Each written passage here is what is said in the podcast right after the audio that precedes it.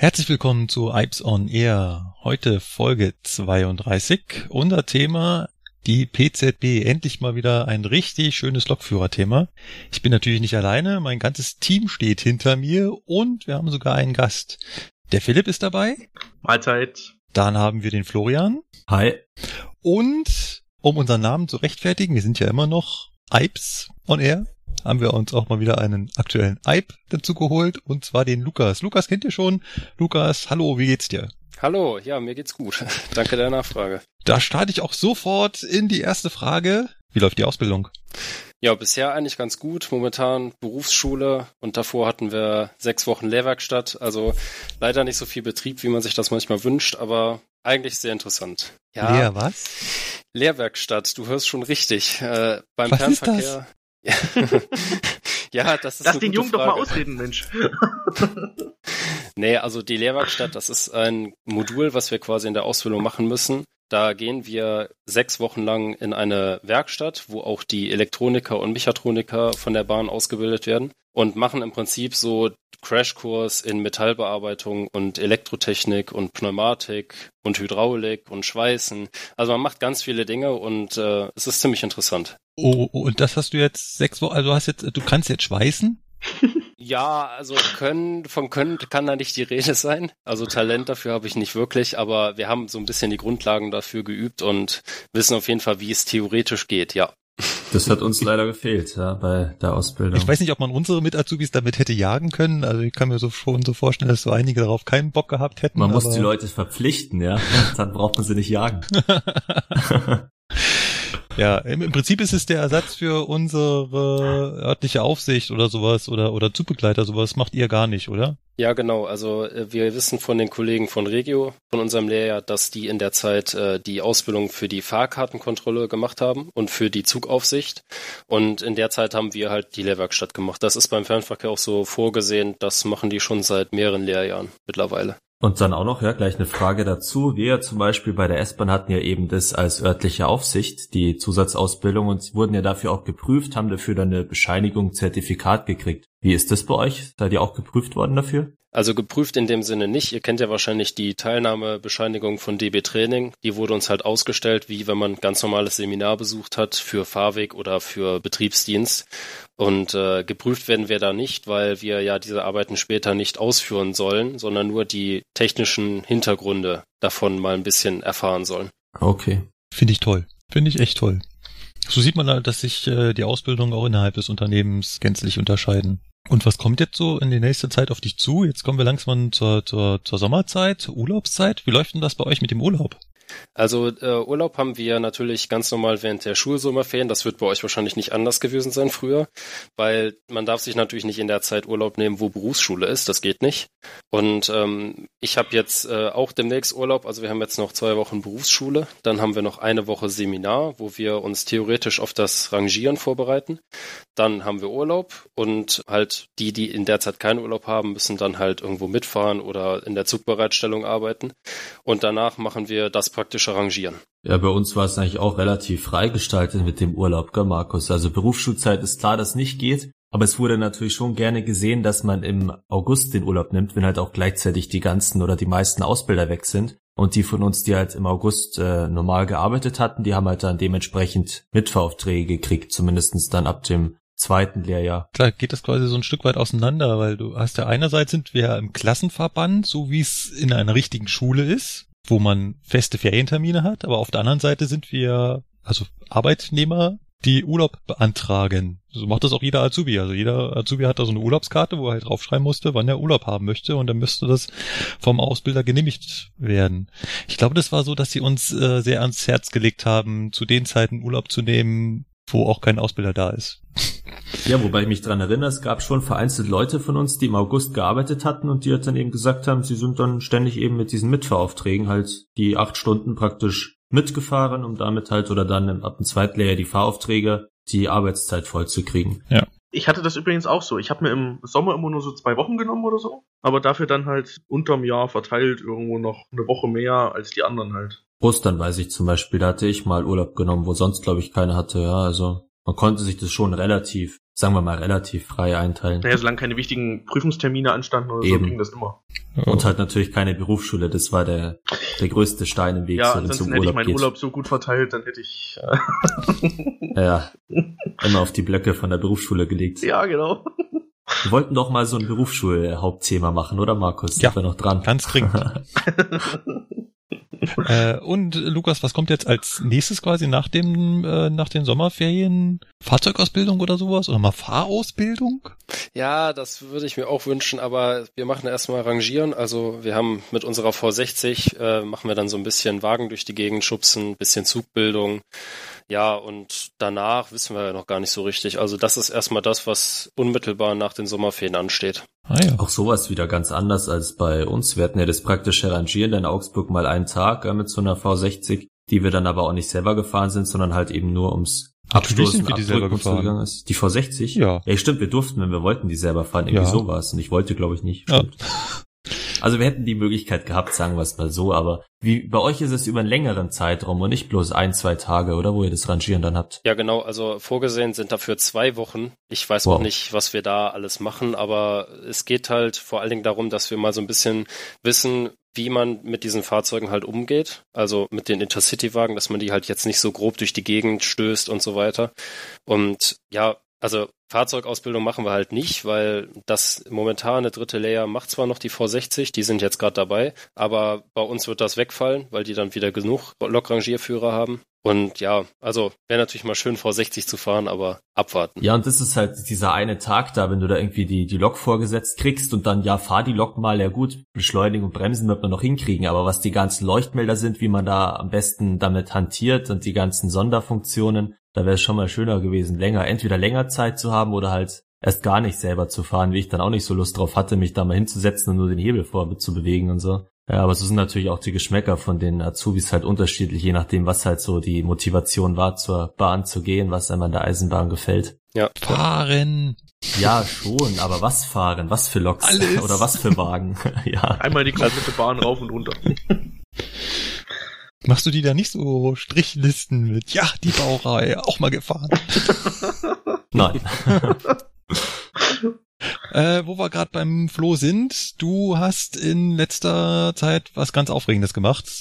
Was äh, ganz äh, komisch ist, also ihr kennt es ja wahrscheinlich, das ist doch bei so Simulationen immer so, Train Simulator oder Bus Simulator meistens, da heißt doch so, sie kriegen einen Sonderauftrag, machen sie dies und das, oder kennt ihr wahrscheinlich. Nein. Das ist, kennt ihr nicht? Das war irgendein Simulator, den ich mal gespielt habe. Ich glaube, es war Bus-Simulator. Da ging das so. Da hieß es dann, Achtung, wir haben ein Festival. Fahren Sie äh, außerplanmäßig für den Festivalverkehr oder so, so Einsatzfahrten. Und so auf die Art auf jeden Fall, so ging es mir jetzt mal. Das kennt man als Lokführer normal nicht. Bei Bereitschaften hast du das mal, aber im Endeffekt fährst du halt nur deine Züge. Aber so einen richtigen Sonderauftrag hatte ich jetzt mal vor ein paar Wochen. Das ging so los. Ich musste ja mal hingehen zu diesen Vorplanern, die praktisch die, die Schichten planen und fragen, was für Schichten die halt haben. Und äh, dann hat er mir die Schichtzeiten genannt und die Schichtnummer und das war so eine ganz komische Nummer. Äh, normalerweise kennt man die Nummern so im Durchschnitt und es ging so 99 eigenartig los. Da wusste der Vorplaner lustigerweise selber nicht, was das sein soll. Der hat mir nur erzählt, ja, es muss irgendwas mit Lotssenschicht sein, aber was, wohin genau und so weiß er nicht. Ich soll dann mal zum Bedarfsplaner gehen. Es ist dann wieder ein anderer Mensch bei uns bei der S-Bahn, der die Schichten plant. Und dann hat der mir so eine total fette Betra-Anweisung, ich glaube, die war 50 Seiten oder so lang, in die Hand gedrückt. Dazu noch so eine FPLO und äh, daraus ging dann halt hervor, dass es sich um einen Bauzug-Lotsendienst handelt, der äh, am einen Tag von München Süd bis nach Hebertshausen äh, gestartet ist und am nächsten Tag ging es dann die gleiche Strecke ein Stück weiter bis nach Petershausen. Und äh, war auf jeden Fall mal was ganz Eigenartiges. Vor allen Dingen wussten wir auch gar nicht erst, wo dieser Bauzug denn steht. Also das war praktisch eine Schienenfräse, übrigens kein Schienenschleifzug. Den Unterschied wusste ich auch noch nicht, habe ich mir von den Bauarbeitern erklären lassen. Weil beim Fräsen, da wird äh, sogar bis zu ein, zwei Zentimeter oder so tief reingefräst in die Schiene und bei dem Schleifen geht's ja immer nur ein paar Millimeter. Und der stand dann halt auf so einem ganz eigenartigen Gleis. Da wusste der Taxifahrer auch gar nicht, wie er da zur Großmarkthalle hinkommen soll. Wir sind da erstmal kreuz und quer alle Straßen abgefahren, bis wir die irgendwann mal gesehen haben, dass sie uns gewunken haben. Und äh, ja, dann ging es auch schon rauf auf diesen Bauzug. Natürlich ein eingespieltes Team gewesen, wo man so als Lokführer erstmal so ein bisschen äh, überfordert ist. Äh, wo ist denn jetzt hier vom Führerstand genau die Seite, wo, keine Ahnung, das ganze Zeug, die Fahrpläne liegen, wo muss man da rausgucken? Braucht man vielleicht äh, irgendwie Ohrstöpsel oder ist es recht viel Geruchsbelästigung da, wenn die Schienen gefräst werden? Hat sich aber dann zum Glück alles in, in Grenzen gehalten und meine Aufgabe war dann eben, weil die entsprechenden Kollegen keine Streckenkenntnis hatten, also die einen kamen irgendwo aus Dresden, die anderen kamen irgendwo ganz von Norddeutschland her, auf jeden Fall war da noch nie jemand vorher in München und hab denen dann halt eben die Strecke rausgelotst bis Hebertshausen, Petershausen von München Süd. Das sind vielleicht so ungefähr 50 Kilometer. Dann haben die da stundenlang rumgefräst und dann nach vier, fünf Stunden durfte ich halt wieder den Zug zurücklotsen. Am nächsten Tag war es dann nochmal die gleiche Aufgabe. Und da haben sie eben jetzt halt Personal von uns von der S-Bahn genommen, was normalerweise irgendwelche Leute von Cargo oder wo auch immer her machen, aber S-Bahner werden für sowas eigentlich nicht eingeteilt. Das ist ja krass zu hören. Ich wusste gar nicht, dass wir sowas machen. nee, das äh, war auch den meisten neu, als ich das im Pausenraum erzählt habe. Und ja, ist wohl jetzt so ab und zu mal eingeplant bei Bauarbeiten, dass wir die Bauzüge dann begleiten. Da waren sie wohl ein wenig neidisch. Es ging. Die meisten haben auch gesagt, äh, was? München Süd, Großmarkthalle, da war ich ja noch nie. Wie sollst du da rauslotsen, wenn du dich selber nicht auskennst, wo da eigentlich die Sperrsignale und die Gleissperren und so liegen? Ja, da musste man halt erstmal die Strecke ein bisschen ablaufen und sich selber das anschauen da auf so einem Bahnhof. Wie das da am Bereich Großmarkthalle genau ausschaut, kommt man ja mit der S-Bahn auch nicht alltäglich lang. Ja, gut. Wenn, dann fährt man durch, durch München Süd durch. Ja, und das war halt so ein ganz außen Abstellgleis. Das war von München Süd bestimmt so 200 Meter weit entfernt mhm. und ja, wenigstens zum Abgehen in Ordnung. Und da haben die quasi diesen Bauzug äh, abgestellt gehabt über Nacht. Da steht ja wohl immer, ja. Das ist ah. halt so ein Dispo-Bereitschaftszug. Also das heißt, die Leute, die eben da aus dem Osten, aus Norddeutschland herkamen, gemischt, die kamen her, in einem Hotel sind die einquartiert und die haben nicht den Zug gebracht, sondern die sind nur mit dem Zug zur Baustelle gefahren, wieder zurückgefahren und der Zug wird jetzt da immer noch stehen wahrscheinlich. Und mhm. irgendwelche so Train, Rail Pool oder wie sich das nennt, von DB Netz her, die leihen sich dann den Zug aus, wenn eine Baustelle ist und fahren dann damit. Aha. Ist also wie so ein, ja, so ein Mietauto, so ein Mietzug kann man sagen. Okay. Und ja, was auch ganz spannend war, war, da war auch so ein sogenannter technischer Beauftragter, nennt sich der dabei von DB Netz, der ist dann für die ganzen Gleissperren verantwortlich, also Gleissperrungen. Und da ging es in einer Tour ab, also so viel Telefonate, der musste dann immer sagen, ja, SH2-Scheibe rein, Posten 5, SH2-Scheibe bitte rausnehmen. Hier ist der technische Beauftragte. Die Strecke zwischen Dachau und Hebertshausen ist gesperrt. Dann eine Minute später, SH2-Schein bitte wieder rausnehmen, dann wieder den Fahrdienstleiter anrufen. Grund der Sperrung ist entfallen. Also sowas habe ich wirklich noch nicht erlebt. Eine Kommunikation, ein Hin und Her und das mitten in der Nacht, äh, ja. Aber es war alles schön in, in Dingen, äh, in geordneten Bahnen, dass man sagt, dass abgelaufen ist. Also jeder wusste, was er zu tun hat. Das mit mitten in der Nacht ist ja auch immer so ein Punkt, ne? Das kriegt man ja als normaler Fahrgast so gar nicht mit, dass die die Bahn hört ja nicht auf zu arbeiten. Ich finde, manchmal ist in der Nacht mehr los als am Tag. Also die Anwohner kriegen es mit. Es war schon eine, eine Lautstärke außen. Innen war es schön schallgedämpft, aber wenn man da mal so rausgehört hat aus dem Fenster, also das in der Nacht um zwei, drei Uhr. Ja, das schon. Aber was so auf den Schienen abgeht, also ich habe jetzt ja auch gerade Nachtschichten und ähm, wenn ich dann hier aus München raus will, dann, dann muss ich oft anstehen weil dann so viel hin und her arrangiert wird, dass man halt anstehen muss. Aber Nachtschicht ist ein gutes Stichwort. Flo, du hattest auch Nachtschicht mit mir zusammen. Wir haben uns sogar in Steinhausen getroffen. Genau, du mit deinem Regio 440, ich mit meiner S-Bahn 423. Ja, ja warum, da, warum war ich da nicht da? Weil du Urlaub hast. Weil du Urlaub hast und deswegen andere so. fleißige Rangierer tätig waren. Ach so. genau. Und ging es irgendwann auf den Feierabend zu und dann kriegte ich eine ja schon fast böse WhatsApp-Nachricht. Aggressiv würde ich Aggressiv? sagen. Störfall K plus ausgerufen. Mhm. Also es fuhr mal wieder keine S-Bahn. Was war los? Es waren mal wieder der, der Übeltäter Personen im Gleisbereich, wie man es leider in der Nacht in letzter Zeit bestimmt wöchentlich im S-Bahn-Netz hat. Ach, das denkt ihr euch und, doch nur ähm, aus. Immer wenn ihr irgendwas nicht auf die Reihe kriegt, dann denkt, sagt ihr wieder, sind Personen im Gleis und dann sind wieder andere schuld. Ja, wir müssen ja auf die Sicherheit Wert legen und deshalb, sobald ein Lokführer eben meldet, er hat Personen im Gleis gesichtet und vor allen Dingen, wenn diese Personen wirklich im Gleis sich aufhalten, dann wird natürlich die Strecke gesperrt, dann wird die Bundespolizei informiert und äh, dann dauert das. Die müssen dann auch erstmal ausrücken von Pasing, Ostbahnhof aus, je nachdem, welcher Bereich das ist, wo die Person im Gleis ist. Und dann müssen die den erstmal äh, kriegen, erstmal fangen. Und äh, so lange steht halt dann mal, äh, steht der Zugverkehr. Und du hast es irgendwie am anderen Ende mitbekommen, oder?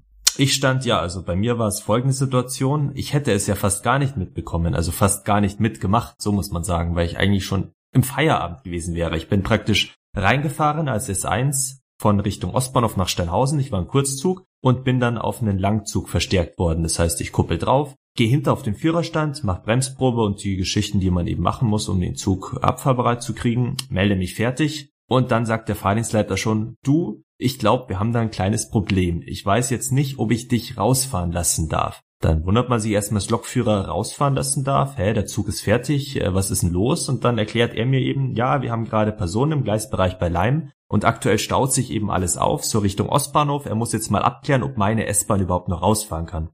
Und äh, so nahm das Übel dann praktisch seinen Lauf, was im Endeffekt 50 Minuten Dienstschichtverlängerung bedeutet hat. Das ist Oder sogar grausam, eine, ne? Du, eine Stunde war es dann im Endeffekt. Äh, du, willst, du willst eigentlich nur noch nach Hause, bis 10 Minuten vor dem Feierabend, willst die Bahn nur noch runter an den Bahnsteig rollen lassen und dann... Nein. Da war ich übrigens nicht der Einzige, weil auch die ganzen Rangierer, also praktisch die Philipp-Kollegen, die fleißig waren, gestern Nacht und Nachtschicht hatten, die wären auch in der S-Bahn gewesen auf dem Weg heim und die musste ich dann auch mit einer Durchsage leider vertrösten, dass erstmal äh, nichts gehen wird und deswegen die liebe Nachtschicht doch bitte am besten nach Berg am Leim geht, weil wenigstens dort noch was fährt. Braucht man ja auch erstmal das Glück, äh, je nach Störfall, dass man überhaupt am, Ost äh, am Bahnhof Berg am Leim Züge erreichen kann, dass da nicht auch gesperrt ist. Ja. Lustig war halt, dass mich dieser K Plus auch beinahe getroffen hätte, weil ich war mit meinem Zug von Augsburg nach München unterwegs und lief halt gerade auf Pasing zu. Und ähm, ja, die Strecke war ja dann auch gesperrt, weil Leibniz liegt mal genau zwischen Pasing und Hauptbahnhof und da wollte ich langfahren. Und äh, ich habe mich dann auch schon auf meine Dienstverlängerung innerlich vorbereitet. Aber kurz vor Pasing rief ich dann die Transportleitung an, habe dann gefragt, was wir machen und er so eiskalt weiterfahren. Wie war es alles wieder aufgehoben? Ja, gut. Hat dazu geführt, dass wir quasi fast pünktlich am Hauptbahnhof waren. Wir haben dann nur noch vor dem Einfahrsignal äh, ein, zwei Minuten gestanden. habe ich dann auch meine ganz brav meine Ansage gemacht, dass aufgrund einer vorangegangenen Störung der Eisenbahnverkehr momentan etwas durcheinander ist und sich deshalb die Weiterfahrt um wenige Minuten verzögert. Was mich so ein bisschen geärgert hat, ich hatte die Zugbegleiterin gerade vorne, als wir auf Pasing zugefahren sind. Und ich sag ihr noch so, dass die S-Bahn da gerade Störungen hat und dass da gerade nichts fährt und so. Und gehe davon aus, dass sie das dann irgendwie in ihre Ansage mit einbaut. Und sie sagt dann einfach nur diesen Standard 0815 Spruch. Wir erreichen gleich in Bahnhof München-Pasing. Zu Ihren Anschlusszügen beachten Sie bitte die Lautsprecheransagen und Anzeigen am Bahnsteig. Wir bedanken uns und auf Wiedersehen. Ach, so sind doch die Ansagen bei der Bahn gar nicht. Die sind immer schön motiviert, immer, immer schön freundlich Ja, und die- schön die- zu so- verstehen. Gebe ich ja zu, es war jetzt etwas überspitzt, sie war schon, äh, sie klang jetzt nicht unfreundlich in der Ansage, aber es war halt einfach nur dieser Standardspruch. Sie hat nichts dazu gesagt, so äh, aufgrund einer äh, vorangegangenen Streckensperrung kommt es leider zu aktuell zu Verzögerungen. Aber Markus, da hast du doch selber vorne so eine Taste, wo drauf steht Fahrgastraum sprechen, oder? Ja, aber es ist, äh, also wie sieht das denn aus, wenn die Zugbegleiterin die Ansage macht und ich dann noch als Lokführer hinterher sage, ach übrigens, bei der S-Bahn schaust, nix. nein, da musst du sie später freundlich anschauen und musst dir sagen, du, mir ist aufgefallen, du hast den Teil vergessen zu sagen, das habe ich dir deswegen äh, abgenommen, die Arbeit. Und schon ist alles in Butter und die Fahrgäste sind schön informiert. ja, Das weiß sogar ich als S-Bahn-Lokführer, wo keine Zugbegleiter dabei hat, wie man mit sowas umgeht. ja, das ist, äh, das ist einfacher, wenn man keinen Zugbegleiter dabei hat an der Stelle, wenn man die Ansagen einfach selber macht. Aber ich habe da irgendwie erwartet, dass sie was dazu sagt. Ich meine, wir es schon mal vorher schon besprechen. Dann kennt sie doch irgendwie sagen, dass es da halt so weit Verzögerungen kommt. Markus, du hättest hast ja einfach auch so sagen können, hier kommt, Ja. hier kommt eine Durchsage aus der Leitstelle der Transportleitung Bayern oder sowas und schon hätte die Zugbegleiterin auch gedacht, du bist es gar nicht. Also ein bisschen kreativer sein, Markus. Okay, das wäre noch eine Variante gewesen. ja, aber es ist mir schon öfter aufgefallen, dass es da irgendwie, da gibt es irgendwie keine Querverbindung an Informationen. Aber es ist beim Fernverkehr, glaube ich, auch nicht anders. Wenn hier die Züge eintrudeln, da wird auch nicht gesagt, dass die S-Bahn gerade Probleme hat. Da kommt der 0815-Spruch. Äh, die lesen gerade quasi vor, was in ihrem Riss steht an Anschlusszügen und dann war's das. Wobei das bei uns im S-Bahn-Netz und auch auf die U-Bahn bezogen eigentlich oft ganz gut klappt. Das hatten wir jetzt erst vor zwei, drei Wochen wieder. Da war bei der U-Bahn U3, U6 eine größere Stellwerkstörung. Und dann haben wir Lokführer auch die SMS gekriegt, wir sollen bitte auch die Fahrgäste darauf hinweisen, möglichst auf andere U-Bahn- oder Buslinien auszuweichen. Ja. Und umgekehrt habe ich den Fall auch schon oft erlebt, wenn ich U-Bahn fahre und es ist auf der S-Bahn-Stammstrecke was, dass das auch die U-Bahn-Fahrer dann durchgeben, dass man möglichst eben anders fahren soll. Da klappt es ganz gut, muss man sagen, zwischen U-Bahn und S-Bahn. Aber ich weiß, wo es auch nicht klappt. Jetzt mache ich einen ganz großen Sprung. Ich war nämlich im Urlaub. Ich hatte vier Wochen Urlaub und bin sogar weggeflogen. Wow, der Markus fliegt. Der kann sich Ja. was leisten, der Junge. Der kann sich was leisten. Ja. Er traut sich vor allen Dingen. was. Ja, das jetzt noch auszusprechen hier. Und zwar war ich auf Island. Wow, davon erzählst du uns gar nichts. Ja, das habe ich mir aufgehoben für den Podcast, damit du Ja, jetzt ja, ja. Äh, Jetzt, jetzt, fallen, jetzt, fallen die Aus, jetzt fallen die Ausreden raus. Ne? Das große Headliner-Thema, Markus war in Island. Heute im Podcast. Ja, haben wir schon unser Podcast-Titel. Folge 32, Island.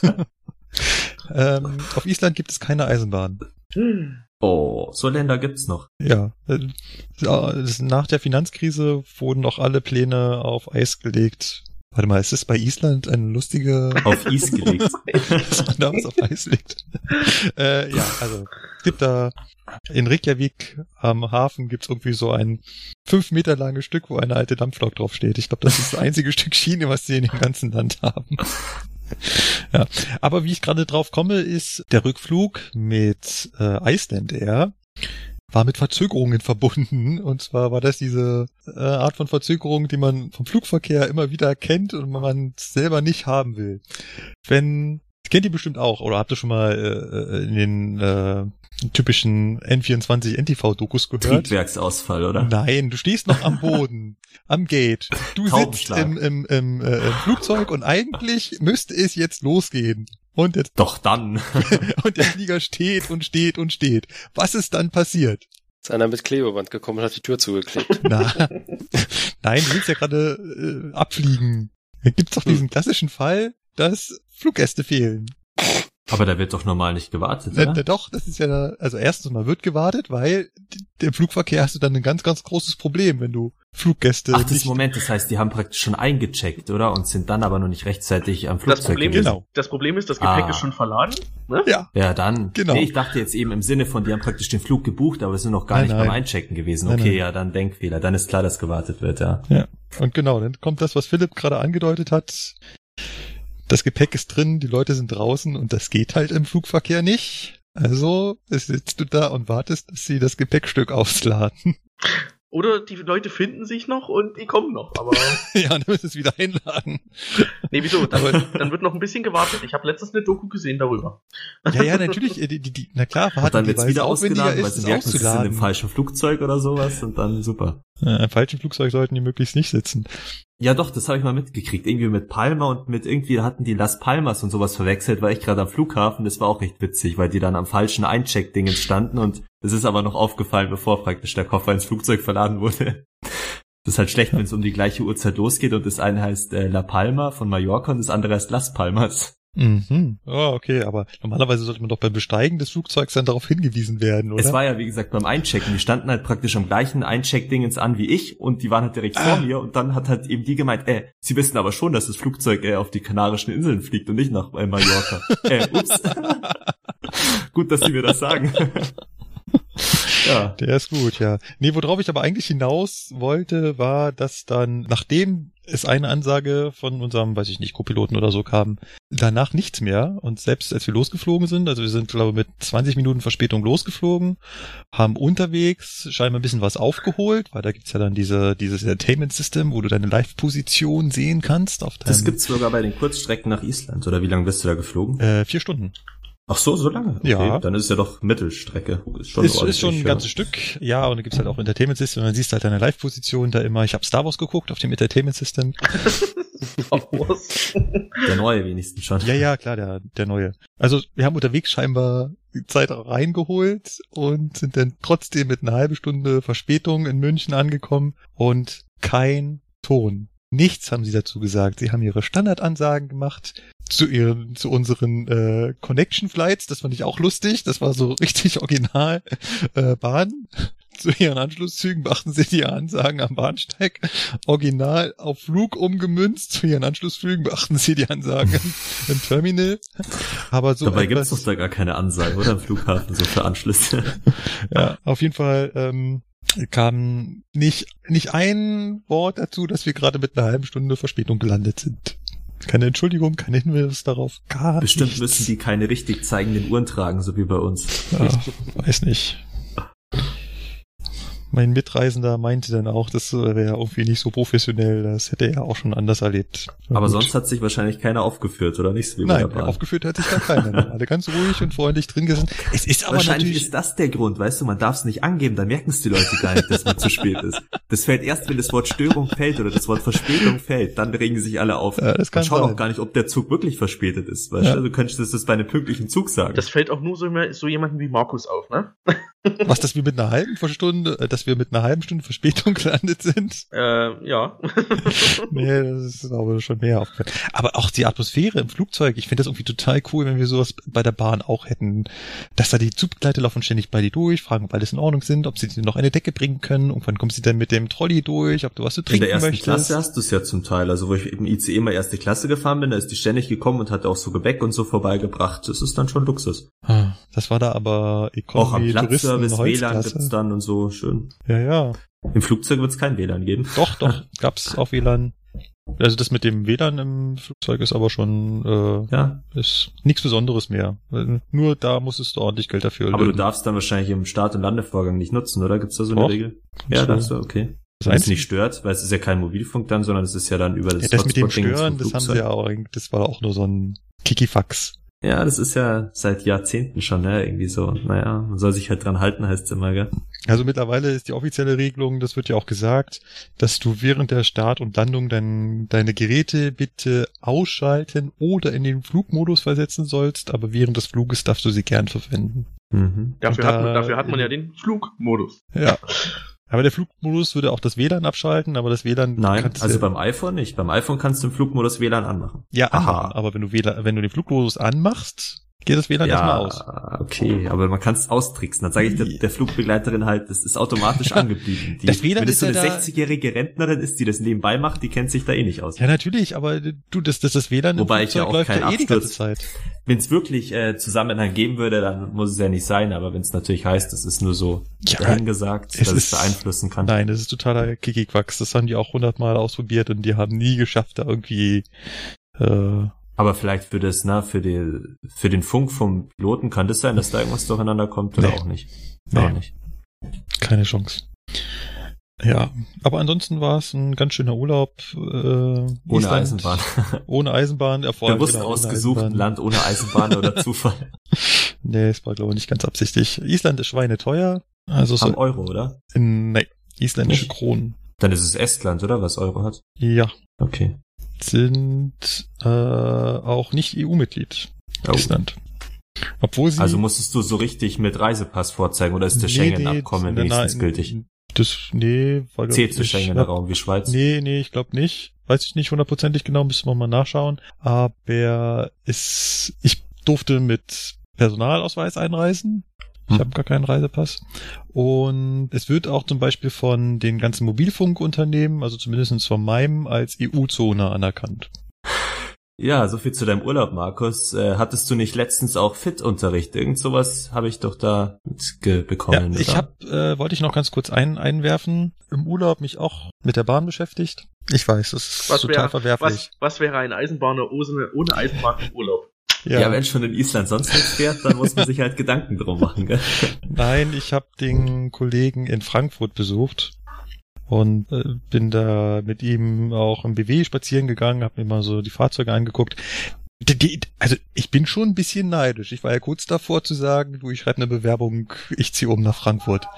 Weil die haben das ja nicht so wie hier bei Regio, dass die irgendwie fünf Regio-Unternehmen haben, die dann alle ihre eigene Strecke befahren, sondern nein, da gibt's ein Regio-Unternehmen und die fahren da alles. Also was der an Baureihen hat, die, die, die, da kommst du nicht mehr hinterher. Du kommst ja jetzt schon kaum aus dem Stottern raus. Ja, warte mal, der fährt, warte mal, mal gucken, ob ich das zusammenkriege. Der fährt, also äh, wirklich immer wieder. Also nicht, ein, sie haben davon ein Fahrzeug und das steht eigentlich nur rum, sondern die, die fahren 442. Mhm. Die fahren 642. Die fahren 628. Sie fahren 11er. Sie fahren 143. Sie fahren 146. Davon die Variante 1 und 3, die sich auch gänzlich un voneinander unterscheiden. Und sie fahren 18er. Und 245 auch, aber die hatte er persönlich nicht. Das wären acht Fahrzeuge. Ähm, Wobei sich das ändern wird, wenn die 445 da, diese Twindex-Dostos nach Würzburg kommen, oder? Dann werden die meisten Loks wahrscheinlich wegfallen. Vielleicht, weiß ich nicht, kenne ich mich nicht so aus, aber ich Weil die sollten ja schon seit jetzt Dezember fahren und die sind ja in Verzögerung und dann kommen natürlich die ganzen Loks da weg, die 146er, zumindest auf der Relation nach Würzburg. Ich weiß ja nicht, wo die sonst noch so fahren, die Loks von Frankfurt, Umgebung. Ja, überall. Ich auch nicht. Frankfurt ist sie total undurchsichtig. äh, Markus, also, Markus, hast du da eine Bewerbungsadresse für oder? er meinte, sie suchen. Also ist echt kein Problem. Wenn du dich hinbewirbst, den Platz kriegst du. Okay, du jetzt vielleicht nicht, musst noch ein Jahr warten, aber oh Mann, oh. ja, dann, also was die da an Baureihen haben, ist der Hammer. Und 146 ist halt schon, schon schick. Also, die hätte ich auch gern noch gefahren. Ja, vielleicht kommen die ja dann auch nach München her, weil irgendwas müssen sie ja mit den Loks machen, wenn die Würzburg Frankfurt wegkommen und vielleicht sagt die BEG, dann kommen die behaltet ihr hier und äh, setzt die dann ein Richtung Nürnberg Ja, das oder ist ja, über äh, Regensburg. nee, nee, es ist ja sowieso geplant, dass eigentlich die Elfer schon lange weg sollte, ne? Mhm, klar. Aber gut, ähm, kommt ja nichts nach, ne? 46er. Ja, die könnten man dann holen. Über Regensburg, weißt du, die Strecke bleibt ja hier. Die ist ja noch nicht ausgeschrieben. Und deswegen München, Regensburg, Altmühltal. Oder nee, Altmühltal ist die andere Strecke, halt Mhm. eben die über, wie heißt es, Neumarkt, Oberpfalz, Ja, könnte genau. dann die 46er kommen. Mal abwarten. Die, die, das ist total komisch, wenn man auf der Lok ist, weil die sieht innen aus wie zu 45. Es ist ja das Vorgängermodell davon, Mensch. Aber 15 Jahre älter, da merkt man, dass Bombardier in 15 Jahren äh, nicht wirklich was äh, Nein, nein, modernisiert nein, hat. nein, nein. So vom Führerstand. Na, du musst die Punkt 1 und Punkt 2 und Punkt 3, glaube ich, auseinanderhalten. Also die 146 Punkt 3 sieht innen genauso aus wie die 245. Die müsste so von 2005 oder also auch schon über 10 Jahre alt Ja. sein. Und die Punkt 1, die sah mehr so aus wie eine 101. Aber vor allem hat die 146 auch noch ganz normale Bedienelemente und keine zeitgesteuerte Führerbremsventile. ah, dein, deine Lieblings... Äh, Ja. Übrigens 18 Zentimeter, ich habe nachgemessen. nein, echt? also du meinst jetzt das Führerbremsventil, oder? Nein, Ach nee, es mein- ging um den Punkt, oder? Vorne ja, der richtig, Scheibe. Flo, richtig, Flo. Ach, das der Ding. Aufkleber. Habt ihr die noch dran? Wir haben die noch, wir haben bisher nur eine umgebaute Lok. Ah, typisch Bahn. Schaffen sie Eine schon mal große nicht. Weisung, wir starten den Umbau und ein Jahr später ist dann vielleicht mal die ganze Flotte durch. Ja, aber mir ist eingefallen, dass ich ja auf der La ein äh, Zentimetermaß drauf habe. Das habe ich schon mal rangehalten, kam ich auf 18 Zentimeter. Also an den, an, den Aufkleber rangehalten. Und danach natürlich noch für was anderes ja rangehalten. Das ist, ja, wissen wir schon. Ja, wir kennen uns aus, Markus, da brauchst du uns nichts erzählen.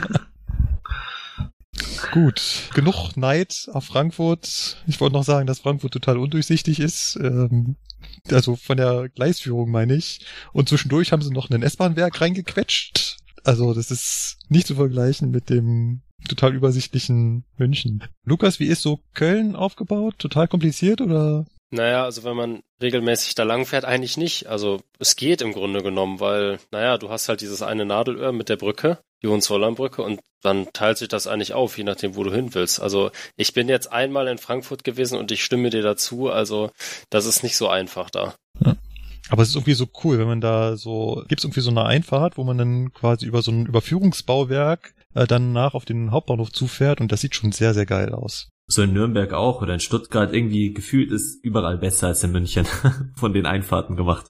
Na, Hat man nicht von diesem Überführungsbauwerk auch so einen Ausblick auf diese Skyline, sag ich jetzt mal, Ja. von Frankfurt? Ja, und genau. vorher bist du noch, vorher bist du noch über den Fluss gefahren und bist du noch an der, ja, an der EZB da vorbei. Ja, genau, richtig. aber Flo, also du hast ja gerade gesagt, also alles ist schöner als München, ne? Bahngleise Auf welchem Bahnhof ausgesehen, fährt man ja. denn mit so, auf welchem Bahnhof fährt man dann mit rund 130 auf einen Kopfbahnhof zu? Dann siehst du ja nichts mehr. Aber du kannst von der Geschwindigkeit her, du kannst mit Markus Aulido 130, oder? Äh, Aber ja. es ist doch schön mit Ja. 30 kmh so über eine Skyline oder Berlin Stadtbahn oder sowas, wo du halt was siehst, weißt du, nicht so wie München, wo du einfach Kopfbahnhof, nix, Ist Traumkirche ist glaube ich alles. Du knallst mit 130 auf diesen Kopfbahnhof zu. Nein, das ist nicht wurscht. Dafür habe ich Schnellfahrstrecken, wenn ich das will, aber doch nicht in der Stadt, wo es was zu sehen gibt. Unterschiedliche Ansichten. ja, ja, Oh ja. genau. Flo hatte schon angezielt auf meinen äh, Unterricht. Ich hatte äh, Fortbildungsunterricht. Das hatten wir schon im letzten Podcast, das Thema. Damals war es der regelmäßige Fortbildungsunterricht Technik. Jetzt hatte ich den regelmäßigen Fortbildungsunterricht Betriebsdienst mit dem kleinen Haken, dass man am Ende dieses Unterrichts eine LEK schreibt. Die genauso aufgebaut ist wie so eine klassische DB-Prüfung mit bei drei Fragen ein Kreuz, bei vier Fragen ein Kreuz, bei fünf Fragen zwei Kreuze.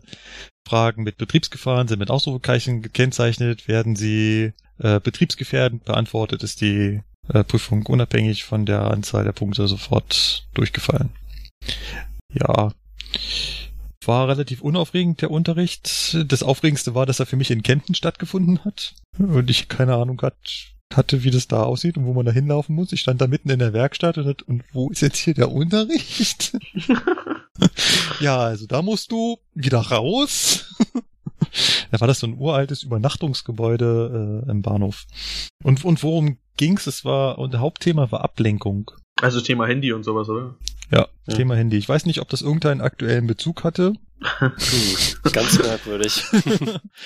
Aber äh, ja, wovon kann man so abgelenkt werden? Hatten sie so ein schönes ähm, selbstgemachtes Trainingsvideo, wo sie einen einfahrenden Güterzug Lokführer zeigen der halt so in seinen Endbahnhof, Güterzugbahnhof halt einfährt und dann äh, wahrscheinlich einfahrt mit 40 und dann da halt das ganz lange Gleis lang rollt. Ich meine, die sind ja länger als unsere Bahnsteiggleise. Und dann fängt er an, seinen Rucksack zusammenzuräumen, seine Lahe einzuräumen, seine Ladegeräte abzuziehen. Dann ruft der Vorplaner an, ja, ja, Schicht tauschen, ja, da, eine Frühschicht, eine Frühschicht, ja, eine Frühschicht, das passt. Das ist gut, dass sie sowas auch mal zeigen, ja. Nicht nur der Lokführer, wo so schnell einräumt, sondern auch mal die Vorplaner, die einen anrufen während der Fahrt. Gut. Ja, und dann zeigten sie den Zug von draußen, wie er so fröhlich am äh, Sperrsignal vorbei zischte. dann haben sie den Notruf, äh, den Nothaltauftrag aufgenommen. Zug sowieso wird sich sowieso sofort anhalten. Ähm, für jeden Eisenbahner, das Video gibt es übrigens im TF-Portal. Falls ihr dort ah. Anmeldemöglichkeiten habt, das gibt es dort zu sehen, dieses Video, ja. Fand ich, äh, fand, fand ich, fand ich gut gemacht, war auch sehr, sehr realitätsnah. ähm, von daher, äh, ja. Gerade bei Güterzügen, dann wirst du mit der S-Bahn einfacher. Zwei Minuten vorher am Rosenemer Platz äh, zusammenräumen. Die La musst du natürlich noch draußen liegen lassen, aber Ladekabel und so Geschichten schon mal das Schichtenblatt einstecken und ja, bei Güterzügen, da kannst du das dann zwei Stunden vorher am Zug Anfangsbahnhof irgendwie so vorbereiten. Das geht natürlich dann nicht während dem Stand. Ähm, was man bei so Unterrichten auch immer macht, ist so Unfälle durchsprechen. Da hatten wir den Unfall von Mannheim da wo der Güterzug dem Eurocity in die Flanke gefahren ist. Da ist der Unfalluntersuchungsbericht raus. Da könnt ihr euch auch mal raussuchen. Werden wir verlinken. War sehr aufschlussreich. Vor allem, weil man sich auch so ein Stück weit äh, in den Lokführer hineinversetzen konnte. Wie, äh, man kann da die, die, die PZB-Bremskurve sehen, wie da so gefahren ist. Also wird halt ganz genau die Geschwindigkeit aufgezeichnet. Und ähm, Ganz kurz Zusammenfassung, äh, was da passiert ist. Der Güterzug ist da in den Bahnhof Mannheim eingefahren und ist an einem haltzeigenden Zwischensignal vorbeigefahren, wurde zwangsgebremst durch die PZB. Wir werden das Thema ja heute nochmal genauer betrachten hat sich dann aus der Zwangsbremsung befreit, ist ohne weitere Rücksprache mit dem Fahrdienstleiter einfach weitergefahren, ist anschließend an zwei Sperrsignalen ebenfalls heilzeigend vorbeigefahren und ist in der anschließenden Weiche den von hinten anrauschenden Eurocity in die Seite gefahren. Hat er irgendwie eine Aussage gemacht dazu, was ja, der Grund ne, dafür war? Wenn man das jetzt so hört, wie kann man nur so bescheuert sein? Ja, in drei heilzeigenden Signalen vorbeifahren, inklusive Zwangsbremsung und einfach immer noch. Ja. Ja, aber. Was hat er begründet? Ja, wenn du dir die Bilder anschaust, mhm. dann musst du echt in dich gehen und sagen, scheiße, das, äh, wie weit bist du davon entfernt, dass dir das auch passiert? Die Situation ist, da sind ganz viele Gleise nebeneinander. Ganz viele Gleise nebeneinander bedeutet auch ganz viele Signale nebeneinander. Und das Gleis links von ihm war ja das für den Eurocity. Dort war das Signal aufgezogen. Klar, da stand die Fahrstraße für den Eurocity. Er hatte sein Gleis und da war sein haltzeigendes Signal. Das heißt, rechts von ihm, rechts von seinem Gleis war das haltzeigende und links von ihm war das fahrzeigende Signal. Mhm. Er hat sich für das links von ihm stehende Signal entschieden. Ja, man Weil, muss das aber ein paar Mal ganz doofe Situation. Dann. Er ist nämlich in diesen Bahnhof übers Gegengleis eingefahren. Das heißt, sein Einfahrsignal davor, also das Signal davor, das musste er noch links ablesen. Und das nächste Signal jetzt im Bahnhof ist das Zwischensignal, das hätte er rechts ablesen müssen. Ganz klar, für jeden Eisenbahner sofort logisch, aber der Kollege war, sagen wir mal, schon etwas länger auf seinem Fahrzeug, so um die 24 Stunden und war nur Minuten von seiner Ablöse entfernt. Die hätte nämlich 100 Meter weiter am Bahnsteig gestanden. Und ja, ich glaube, wir kennen es alle, wenn es auf den Feierabend zugeht und man eine ganz lange Schicht hinter sich hat, dann ist man vielleicht nicht mehr so hundertprozentig bei der Sache. Und er war irgendwie wahrscheinlich noch beim Gegengleis fahren. Der hat halt das fahrzeugende Signal vom Eurocity gesehen, der hat auch die weißen Sperrsignale vom Eurocity gesehen und hat gesagt, das passt schon. Wie er dann bei der Zwangsbremsung immer noch denken konnte, dass das auf jeden Fall sein Signal war, was grün zeigt, das weiß ich nicht. Ja, vielleicht war er leicht über 25, äh, Beeinflussung, bla bla bla und hat halt daraus dann. Ja, wahrscheinlich hat er gedacht, gezogen, ah, ja. scheiße, Mensch, jetzt habe ich wieder ja. gepennt, hat er mich, mich Wechselblinken hingestellt oder, oder so. Ja.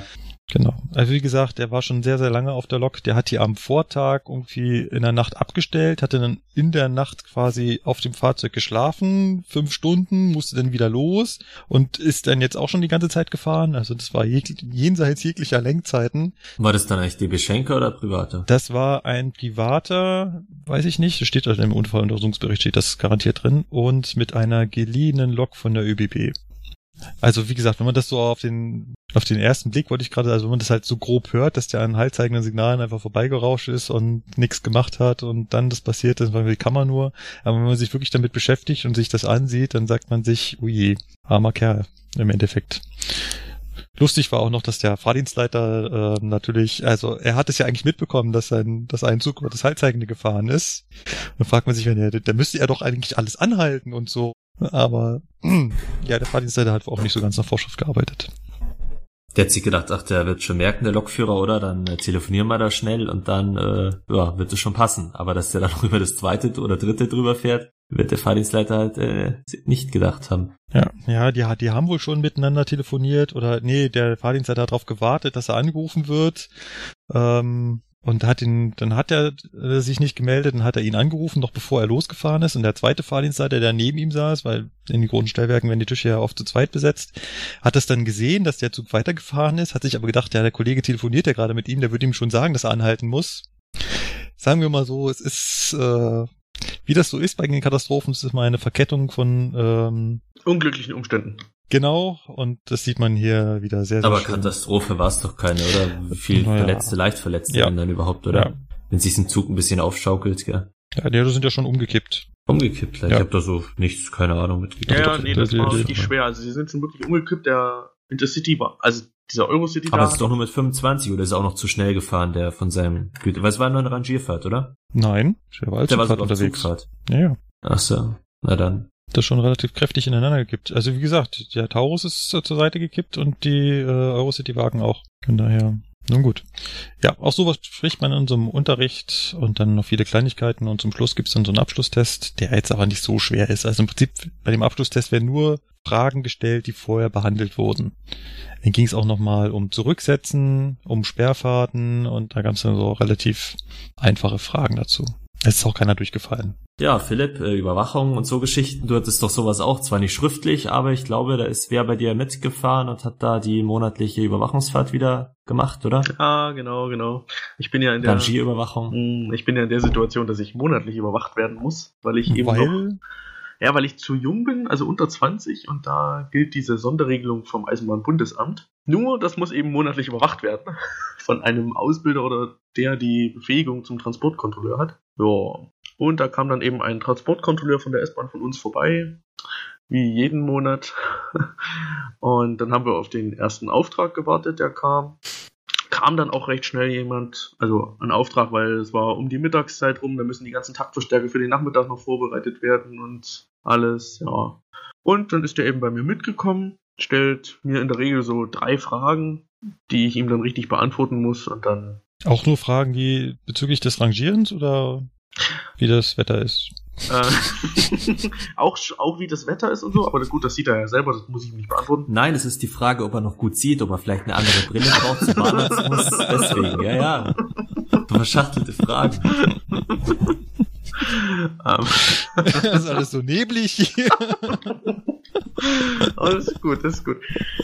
Uh, nein, ähm, das ist ganz einfach. Also ein paar fahrzeugtechnische Fragen, und dann aber noch ein paar Betriebsdienstfragen. Also wir werden dann schon gefragt, wie das auch draußen ist, so wie das denn wäre. Weil du darfst ja auch Zugfahrten durchführen. Genau, genau. Das darf ich ja auch. Und deswegen fragen die unterschiedliche Sachen ab. Also, Ah ja. das ist, aber das ist von, von Transportkontrolleur zu Transportkontrolleur unterschiedlich, was da für Fragen gestellt werden. Okay. Also, ja. Und dann Und das, ist er da so eine halbe Stunde mit dabei und dann geht er dann irgendwann wieder und sucht sich dann den nächsten. ja, und das mochte er bei allen U20 Leuten machen. Genau, jeden Monat. Bei uns in Steinhausen jetzt speziell dreimal dann. Ja, und dann machen sie auch gleich die anderen Rangierer mit. Wenn noch jemand fällig ist, dann wird da noch jemand abgefrühstückt gleich mit. Also die normalen Rangierer haben auch so Überwachungsfahrten, aber die machen es dann jährlich. Ja, die machen das zweimal im Jahr, genau. Genau. Deswegen ja. sind die da immer ganz nervös vor so Überwachungsfahrten, während wir das eben immer einmal monatlich haben Ja. oder halt hatten, wie ich ja auch damals das, noch da kommt, U20 Da kommst du in die. Bude rein und dann sitzt da ein TPK schon. Ja, und dann uh, sag ich mir dann, Überwachung, uh, was muss ich da jetzt? Oh. nee, nee, und dann, und dann sage ich mir schon, ach, ihr schon wieder. Ah, ja, okay, dann kommt halt mit. das ist so ein. Aber Simulator macht hier auch. Ja, da muss ich auch noch hin. Ich bin mal gespannt, wann. Apropos Simulator, ich habe bei uns einen Aushang äh, gelesen, dass jemand vorgeschlagen hat, dass wir in Augsburg uns doch einen mobilen Simulator anschaffen sollen. Also damit wir halt nicht mehr zu DB Training fahren müssen in München, sondern dass wir eins einfach einen nach Augsburg stellen. Das hätte die Geschäftsführung wohl auch gerne gemacht, weil das halt im Endeffekt deutlich günstiger wäre. Hm? Und dann steht darunter, dass dieser Verbesserungsvorschlag allerdings abgelehnt werden musste, weil die GDL bestimmt hat, dass ein Lokführer auf ortsfesten Simulatoren geprüft und getrainiert werden soll. Und mobile Simulatoren sind nur zusätzlich gestattet. Einfach mal so als Rent gegen die GDL, so zwischendurch. Okay. Also DB Training wird es natürlich freuen, ansonsten wären bald überhaupt keine Lokführer mehr bei DB Training, weil das natürlich Unmengen an Geld verschlingt, was man immer so hört mit diesem Simulator. Vielleicht geht's ja auch der GDL irgendwie um die Arbeitszeit, wenn man da sagt, man fährt darüber Leinfeldstraßen, da ist da noch so ein bisschen Zeitpuffer drin und wenn du das nur in Augsburg hättest, hättest du ja vielleicht zwei Stunden weniger Dienstzeit an dem Tag, wo du deinen Simulator hast. Ja, vielleicht. Könnte auch noch so ein Argument sein, weil die sind ja nur an so zentralen Orten. Da haben wir ja in München ja die Besonderheit, dass wir hier direkt einen vor Ort haben und nicht ewig weit fahren müssen. Ich finde es trotzdem ziemlich äh, kontraproduktiv. Aber wie gesagt, die anderen Lokführer, die werden bestimmt sagen, Arbeitszeit, das geht doch nicht, wir können doch da nicht bla bla bla kürzen und so, weißt du, deswegen sind da wieder alle gegen dich, wenn du so einen Vorschlag bringen Flo, würdest, hast du das jetzt gerade das extra auf traut. ähm, sächsischem Dialekt gemacht, weil du irgendwas Ich habe es auf-? Oder, ähm, Ich habe es auf Lokführerisch gesagt, ja. Ach ja, okay. Nee, Das hat ist eine eigene so- Sprache. Das Ja, klingt hat vielleicht zufällig wie Ostdeutsch, aber es ist, es ist einfach der Dialekt, den alle Lokführer sprechen, ja. Unabhängig davon, Ach, was Das ist wirklich anhört. nur zufällig. Ja. Ach so, nee, das hat sich gerade nur so angehört. Weißt du? Ah. Das, ähm, Der ist gut. Gut, bevor wir uns hier gegenseitig an die Gurgel gehen, würde ich vorschlagen, wir beschäftigen uns mit unserem Hauptthema, der PZB. Da jetzt am Anfang gleich eine Anmerkung. Wir werden mittendrin einsteigen. Wenn ihr da draußen also keine Ahnung habt, was PZB bedeutet, dann würde ich euch vorschlagen, ihr drückt jetzt auf Pause, sucht euch den Podcast entweder von dem Bahncast raus oder vom Podcast Omega Tau. Wer mehr der Schwäbische mag, der nimmt Omega Tau. Der Moderator hat nämlich einen guten schwäbischen Akzent. Oder wer mehr so auf das Norddeutsche steht, der nimmt dann den Pancast. Der Kollege kommt aus Hamburg. Die beiden unterhalten sich sehr intensiv über das Thema PZB, vor allem die Grundlagen, die Streckenausrüstung, was das mit den Magneten auf sich hat, wie das funktioniert. Wenn ihr das alle schon wisst und sagt, ich würde gerne wissen, wie sich das anfühlt, wie man eigentlich mit der PZB fährt, wie das auf einer Lok aussieht, dann könnt ihr weiterhören. Ansonsten ganz kurz bei den Kollegen reinhören und dann bitte wieder zurückkommen. Gut, das heißt, wir werden mittendrin einsteigen. Wir werden nicht mehr die Grundlagen erklären. Wenn ihr da noch Fragen habt, dann äh, entweder bei uns runterposten oder in die Shownotes schauen und die Links anschauen oder bei den Kollegen, wie gesagt, reinhören. Ich würde vorschlagen, wir fangen mal mit der Fahrzeugausrüstung an. Und da musste ich schon in unserem Vorgespräch feststellen, dass ich da ja gar keine Ahnung von habe. ähm, auf unseren Fahrzeugen ist natürlich auch äh, entsprechende PZB-Ausrüstung verbaut und wie das so ist, über die Jahre verändert sich das natürlich auch. Äh, bei neueren Fahrzeugen sind halt neuere drauf und manchmal sind auch auf neueren Fahrzeugen ältere Sachen drauf. Und ähm, ihr könnt euch da irgendwie besser aus als ich. Ja, so die, die klassische PZB, sag ich mal, die die meisten kennen werden, mit diesem Leuchtmelderblock, ist ja eben diese i60R. Das ist praktisch das Eingabegerät dafür, das dann auch wieder verschiedene Arten hat. Wir haben immer gesagt, Markus, Taschenrechner, glaube ich, als als ähm, umgangssprachlich heißt doch das eine. Für dann das, gibt's das äh, mit dem Daumenrad. Ja, das mit dem Daumenrad ist, glaube ich, das, was auch dein 440 hat, oder? Äh, ja, kurioserweise. Genau. Weil 440 und eigentlich moderneres Fahrzeug, hat aber die älteste mögliche Variante, wie man Zugdaten eingeben kann. Ist übrigens das gleiche genau, wie auf dem 420, ne? Also, äh. ja. Da waren noch ein paar Reste über, die wollten sie auch noch irgendwo verbauen in irgendeinem Fahrzeug, bevor ja. sie es verschrotten. Ja, vor allem meine, meine, meine 218, die hat schon so einen schönen Taschenrechner und auf dem 440 gebe ich das mit dem Daumenrad ein. Das Blöde ist ja beim 440 auch, wie auf so ein normaler Lok, haben wir nur so ein Zugdateneingabegerät. Ja, jetzt ist da die Lok allerdings nur 20 Meter lang und wir sind 70 Meter lang. Das heißt, wenn der auf der falschen Seite ist, müssten wir theoretisch jedes Mal, wenn wir neue Zugdaten eingeben müssen, einmal durch den ganzen Zug laufen, am anderen Ende Zugdaten eingeben und wieder vorlaufen. Äh, wir haben dann eine Ausnahmegenehmigung. Wir machen das mit Papier, aber nur zum Thema Konstruktion 440. Der kommt irgendwie nicht so gut bei uns weg, kann das sein? Obwohl das eigentlich ein schönes Fahrzeug ist. Also. Ja, fährt sich wunderbar, möchte ich an dieser Stelle ja, auch also äh, Ist so eine schöne Mischung aus alt und modern irgendwie. Das meiste ist ja wirklich modern, aber manches ja. eben auch noch nicht so. Ja, Es hat dann ja. eben noch keinen MFD irgendwie und auch das FIS-System beim 440 ist wirklich grottenschlecht. Also was FIS angeht, muss ich sagen, habe ich was Schlechteres als beim 440 noch nie bahnmäßig irgendwo erlebt.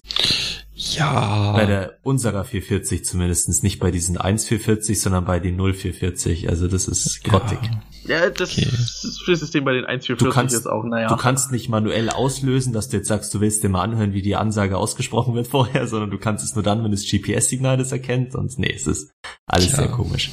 Ähm, genau, was es aber inzwischen eben auch gibt, jetzt auf i60R bezogen, ist auch eine Eingabemöglichkeit über Displays, wie es manche moderne Fahrzeuge jetzt haben. Und äh, genauso wird sie dann eben auch über ein Display bei einem MFD das angezeigt. Das ging bis vor ein paar Jahren, glaube ich, noch nicht mit der i60R. Da gab es eben nur dieses EBI-Cup-System und die LZB 80 Einrichtungen und jetzt geht es eben auch über i60R. Da hatten wir aber auch schon das nächste moderne System, was zum Beispiel unser 423 oder auch der 425 haben. Das ist dieses LZB 80 System, was ja im Grunde genommen eigentlich eine LZB ist, aber gleichzeitig eben auch die PZB-Funktionalitäten besitzt, weil es nämlich nur ein Rechner ist und keine zwei verschiedenen Rechner. Und äh, der zeigt uns das zum Beispiel beim 423 halt auch mit so ganz äh, klassischen runden Leuchtmeldern an.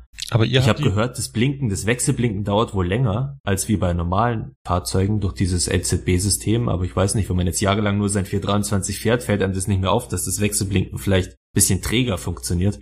Äh, der Unterschied ist aber auch noch, wo du jetzt gerade beim 440 waren. Ich habe ja im 440 dieses klassische sechs Leuchtmelder Bauteil, was so, wenn man wenn man PZB googelt, kommt immer dieses äh, wo der Block. oben diese diese genau dieser Block oben mit diesen blauen und äh, und ihr habt ja im 423 das in den äh, MFA eingebaut. Mhm.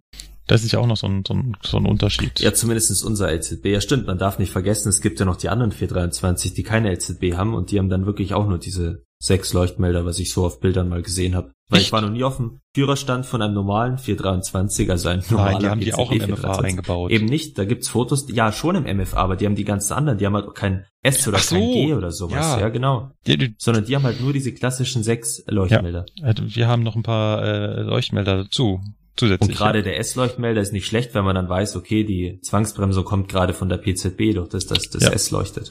Also so ein bisschen. Leuchtmelderspiel ja. machen wir vielleicht ein bisschen später, damit wir nicht durcheinander kommen. Jetzt hast du auch noch, jetzt hast du erwähnt, ähm, die PZB im MFD. Ja, die Bahn liebt ja. Abkürzungen, wir wissen das.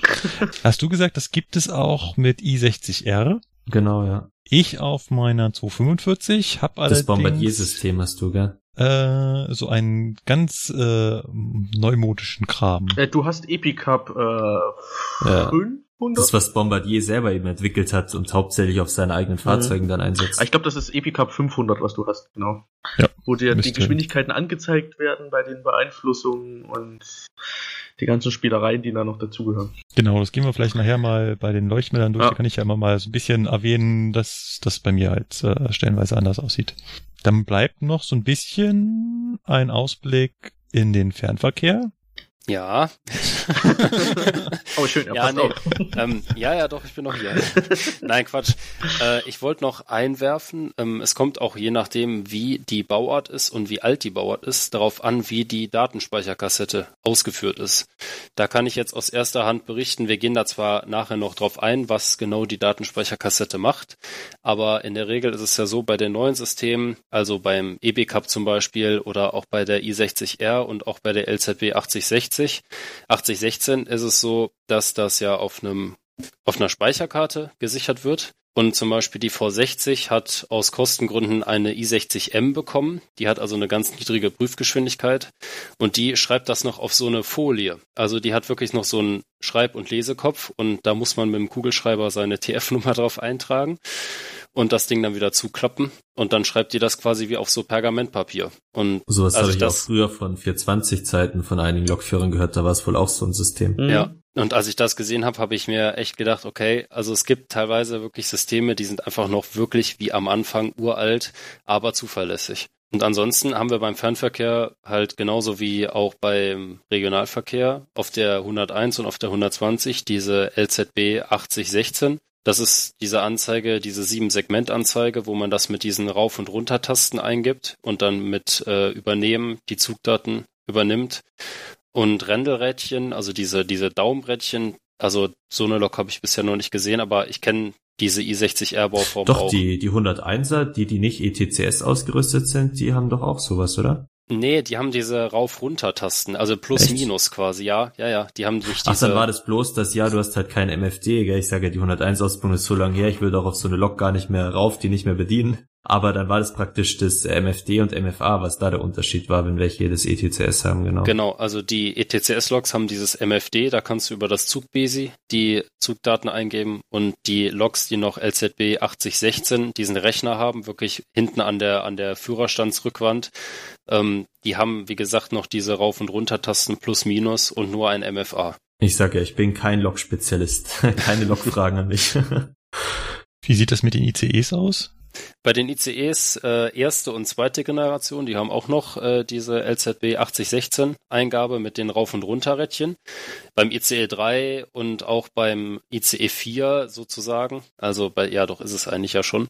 Und auch bei dem Velaro, also bei dem 407, gibst du das über das MFD ein, über das Zugbesi. Das Interessante daran ist natürlich, egal wie das äh, aufgebaut ist, wir können quasi mit allen Systemen fahren. Also Klar, es gehört so ein Stück weit äh, die Fahrzeugausbildung dazu, aber im Endeffekt gibt es jetzt keine spezielle Berechtigung für unterschiedliche PCB-Systeme. Was uns auch gleich so ein bisschen zum Thema Fahren bringt. Ich glaube, alle, die mit Lokfahren nicht so viel zu tun haben, haben keine oder nur sehr vage Vorstellung, was es so mit der PZB auf sich hat. Das hört man auch immer wieder, wenn es äh, ein Thema Unfälle gibt, wie denn sowas passieren kann. Man hat auch die PZB, die passt doch auf alles auf. Gerade auch als das Thema ähm, zu schnell fahren äh, Aufgaben, hier Stichwort Santiago de Compostela in Spanien, wo der Kollege doch deutlich zu schnell gefahren ist in seine Kurve, hieß es ja auch, äh, die PZB würde das ja alles verhindern. Versuchen wir mal so ein bisschen aufzuklären, was die PZB kann und was sie nicht kann und so ein bisschen, wie sich das anfühlt, damit zu fahren. Mal gucken, ob wir das überbringen können. Wir versuchen das mal nicht ähm, so arg theoretisch zu machen, indem wir jetzt irgendwelche Bremskurven vorlesen, sondern ich nehme mal ein Beispiel an Florians kleinen Hörspiel zum Thema 423 und Geräusche und machen das zum Thema PZB. Und dann stelle ich mir mal so vor, wir fahren mit, oh, was fahren wir denn? Nehmen wir mal ein 423.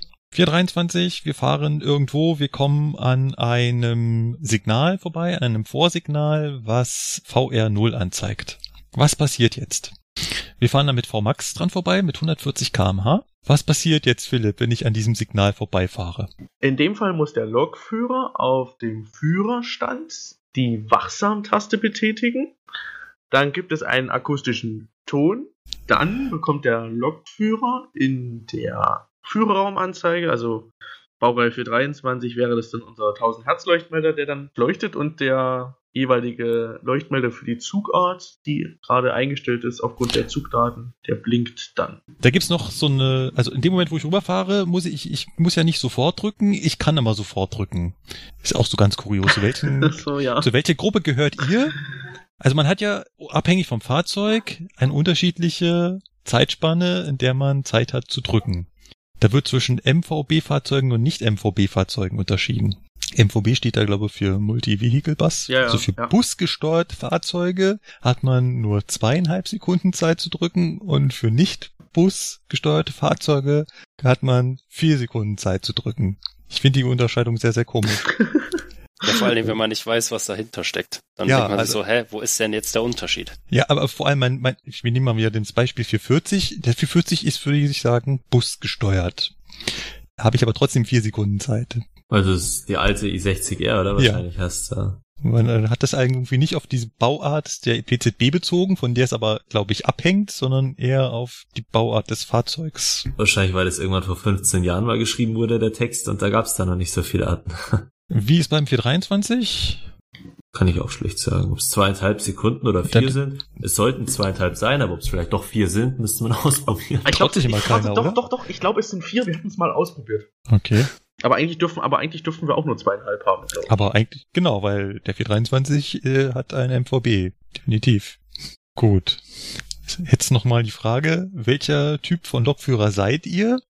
Der gedrückt haltend über den Magneten fährt oder der über den Magneten fährt und dann drückt? Mhm, ganz klar über den Magneten fahren und ganz lässig dann drücken. Okay. Ja, lässig ist auch mal die Frage. Sind wir hier die Schnippen los? Mir hat er damals beigebracht, der Ausbilder schön wieder mit dem Finger zurückführen. Jetzt habe ich es mal wieder mit Schnipsen probiert und ich weiß nicht, das ist total ungewohnt. Ähm, immer so das, gemacht. Das Lustige ist, mit dem Schnipsen kann dir das passieren, dass du keinen Ton bekommst.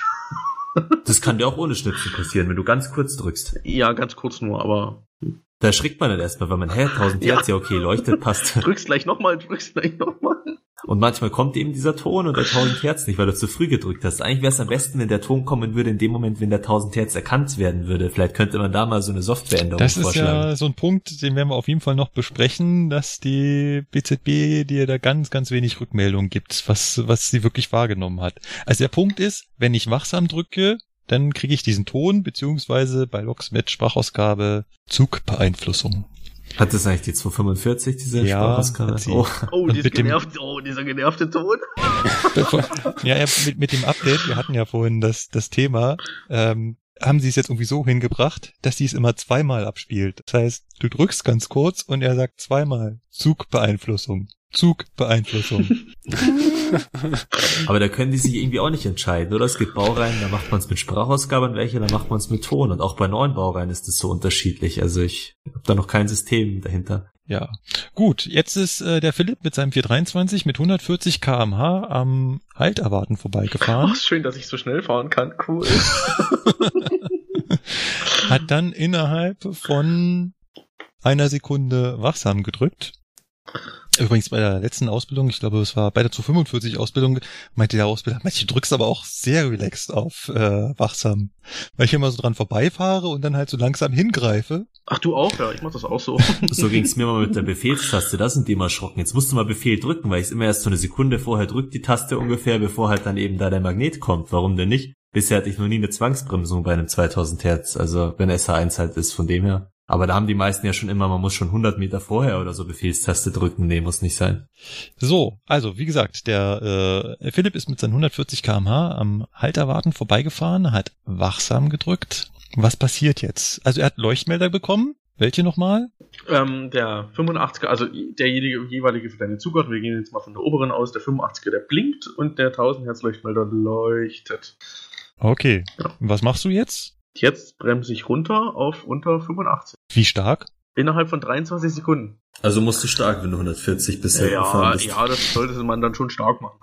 Aber wie, wie, wie, wie, also du hast ja keine Rückmeldung, wo du jetzt auf dieser, also das zeigt ja nicht an, da gibt's keinen Countdown, der runterzählt, jetzt müssen sie kein, kein, kein Piepen. Äh, Und wenn, dann ist es zu spät, weil dann ja, kommt die Zwangsbremse. Ja, bei Piepen, dann ist es schon zu spät. Also, also mir wurde mal von einem Ausbilder bei uns, also einem Fahrausbilder gesagt, wenn man, man kann sich innerlich im Kopf eine Bremskurve vorstellen von der PCB. Es funktioniert auch kurioserweise, was ich, also ich nicht gedacht hatte, aber es funktioniert. Hm, ganz einfach, du fährst da mit diesen 140 an diesem Vorsignal vorbei und in dem Moment, wo du vorbeifährst, zählst du. Du musst aber bei deiner jeweiligen Zugart oben anfangen. Sprich, in dem Sinne bei 165, weil die obere Zugart wird ja bis 165 überwacht. Zählst dann runter, Sekunde für Sekunde, 165, 160, 155, 150, 145, 140. Und wenn dann diese Bremskurve in deinen Geschwindigkeitsbereich kommt, sollte man bremsen. Äh, ja, ja. Da Weil da gibt es keinen Spielraum, wenn du dann zu schnell bist, dann hast du verloren und dann stehst du sofort mit der Zwangsbremse. Das ist so das, das eines der grausamen Punkte, die ich an der PZB finde. Du brauchst nur einen 0,1 kmh über dieser unsichtbaren Bremskurve sein, wo du wirklich keinen Hinweis darauf hast, wo du jetzt gerade bei dieser Bremskurve bist mhm. und du stehst. Jo. Und gerade wenn man Verspätung rausfahren will und denkt sich so, jede Sekunde ist eigentlich wertvoll, man will jetzt nicht irgendwie schon viel zu früh auf den unter 80 kmh sein, dann ist es schon ja ärgerlich, wenn man halt das gar nicht abschätzen kann. Ey, frage ich mal den äh, Kollegen, der hier auch noch mit mir auf der Strecke unterwegs ist. Zählst du noch oder wie machst du das? Ich schaue meistens beim Ebola recht so auf die Uhrzeit, ist ja recht gut im Blickfeld und dann durchaus, also gerade wenn es um Verspätungsabbau geht, dann schaue ich schon, dass ich möglichst eben das so zügig unterhalb der Bremskurve bin, aber nicht zu stark drunter bin. Okay. Ansonsten, wenn es alles pünktlich planmäßig läuft, dann kann man schon mal schön chillig auch viel früher reinbremsen und so und leichter bremsen dafür. Also ich habe mir, also beim 423 war das noch so relativ gut, habe ich mir irgendwann, wenn ich bei 120 kmh die, die Beeinflussung bekommen habe, brauchte ich genau 75 Kilonewton und hat immer gepasst. Also es geht ja teilweise bergauf, bergab. Da geht's, da geht's nicht. Das muss natürlich entsprechend beachten, dass wenn es bergab geht, du ein bisschen stärker bremsen musst, aber. Markt so. Schwaben ist zum Beispiel so eine gefährliche Stelle. Da kannst du ja auch voll schnell fahren und dann aber da auch unter die 85 zu kommen bei dem Vorsignal noch, also vor dem Einfahrsignal, oh. wo dann die 60er Einfahrt ist. Kann ich mich noch gut an die Ausbildung dran erinnern, haben wir mal die Ausbilder gesagt, oh, brems, brems, brems. ja. ja, ist ja in Ordnung. Und dann hast du gebremst, dann nicht so stark bremsen. es gibt ja auch immer die Kandidaten, die kennt ihr bestimmt auch, die grundsätzlich immer, wenn sie eben äh, praktisch 1000 Hertz Beeinflussung haben, immer sofort Vollbremsung machen, bis sie unter 85 ja. sind. Das kriegst du oft das Fahrgast auch mit. Da fahren die vielleicht gerade mal mit 100 kmh, aber es kommt ja in 1000 Hertz, also muss ich Vollbremsung, bis ich unter 85 bin. Also, naja, so viel zum Fahrkomfort dann. Ja. Und wie gesagt, es gibt halt auch die Kollegen, die fahren halt gedrückt an dem Signal vorbei. Es funktioniert. Du kannst die ganze Zeit gedrückt halten und wenn du drüber fährst, nimmt er die Beeinflussung wahr und aktiviert die quasi auch, also dass du ähm, wachsam gedrückt hast. Aber die Leuchtmelder kommen nicht glaube ich, wenn ich das richtig im Kopf habe. Ich, ja, genau. ich persönlich mach's nicht, ich drücke ja nur einmal danach. Würdest du jetzt deine Zwangsbremsung kriegen, weil vielleicht der 1000 Hertz irgendwie kaputt ist oder sonst irgendwas, dann wirst du erstmal, hä, ich habe doch gedrückt, wahrscheinlich äh, verwirrt, ja, wenn du da nicht die Rückmeldung siehst, dass 1000 Hertz leuchtet oder eben nicht leuchtet. Ja, aber der Leuchtmelder ja. kommt doch, wenn du den da loslässt, wenn du drüber ja, fährst. Ja, aber wenn du den erst nach einer halben Minute ja. loslässt. Wenn Wobei ich glaube nicht, schon. gibt so Kollegen, die den so lange halten. Und weiß, weiß ich nicht. Aber es würde theoretisch gehen. Aber es gibt halt auch die Kollegen, die fahren, wie gesagt, über den Magneten schon gedrückt drüber. Und funktioniert auch. Aber der Leuchtmelder kommt halt erst, wenn du den Taster loslässt. Mhm. Zumindest bei den PZB-Varianten, die wir hier so fahren, wo es ganz blöd ist, ist die Situation, wenn innerhalb von der ersten 1000 Hertz Beeinflussung noch die zweite kommt. Da siehst du ja ganz kurz geht der 1000 Hertz aus und dann muss er wieder angehen, wenn er die erkennt. Und dann, wenn ich Dauer gedrückt halte, dann, naja, wäre es ja nicht so toll. Wenn ich es nicht fest genug drücke und der Kontakt es nicht erkennt, kann es schnell eine Zwangsbremsung geben. Bei den Fall habe ich auch öfter mal, dass man mal drückt und dann, hey, erkennt er gerade nicht, obwohl ich doch eigentlich rechtzeitig gedrückt habe, muss man noch ein zweites oder drittes Mal nachdrücken. Das sind laut Richtlinie, glaube ich, 0,5 Sekunden. Die man ich, zu drücken hat. Nein, die, nee, ähm, wie der ausgeht und wieder wie der angeht, ausgeht, ne? genau. Ach so. Hm. Das ist ganz praktisch. Wenn das nicht wäre, dann wäre es blöd. Ja. Ist ganz wichtig, ja. Wenn zwei Beeinflussungen hintereinander kriegt, machen wir gleich noch, weil da das dann da wird die PZB erst richtig spannend. Wenn ja, man spannend. anfängt. Vor allem Nur bei 500 Hertz geht es nicht. Das hatte ich kürzlich auch irgendwo zwei 500 Hertz hintereinander. Da ist er dann Dauer angeblieben. Also da geht er dann nicht mhm. aus. Irgendwie von der 30er Einfahrt und dann rüber auf Halt erwarten. Da bei Dachau irgendwo jetzt da von Alte Münster her und dann ist der 500 Hertz einfach über praktisch 500 Meter irgendwie so mhm. angeblieben. So, jetzt gehen wir mal unsere Bremskurve weiter. Gehen wir mal davon aus, wir haben ordnungsgemäß gebremst. Vielleicht an dieser Stelle nochmal die Anmerkung, in der Regel fährt man nicht mit 140 km/h am halbzeigenden äh, ähm, Halterwarten vorbei, sondern wenn man das schon Aber vorher ich glaube, wenn man eine Bremsein, äh, Bremsdingens da Leistung spürt, dann wäre das sogar regelkonform, oder? Solange man eben vom Sand her alles hat und die Witterung ja, ist. Äh, als Lokführer macht man das in der Regel nicht. In der Regel. Aber was ist schon die Regel? Wir haben Verspätung, Junge. Gut. Irgendwann hat äh, Philipp die 85 äh, unterschritten quasi. Oder eigentlich ja 80. Oder eigentlich 80. Warum jetzt 85, 80? Ja, weil es da ja nochmal in der Vorschrift einen Passus gibt, dass du eben 5 kmh unterfahren musst. Also es wird immer alles kompliziert bei uns bei der Bahn. Ja, man muss also alle Geschwindigkeit äh, Prüfgeschwindigkeiten. Nee. Ja, genau, man muss alle Prüfgeschwindigkeiten und 5 kmh, genau. Ähm, was passiert denn, wenn ich die Prüfgeschwindigkeit unterfahre? Kriege ich da irgendeine Rückmeldung? Sie sind jetzt auf der sicheren Seite? Oder? Auf dem Terminal kommt so ein Haken, so ein grüner Daumen hoch. äh, die Sprachausgabe, Bremskurve erfolgreich unterfahren.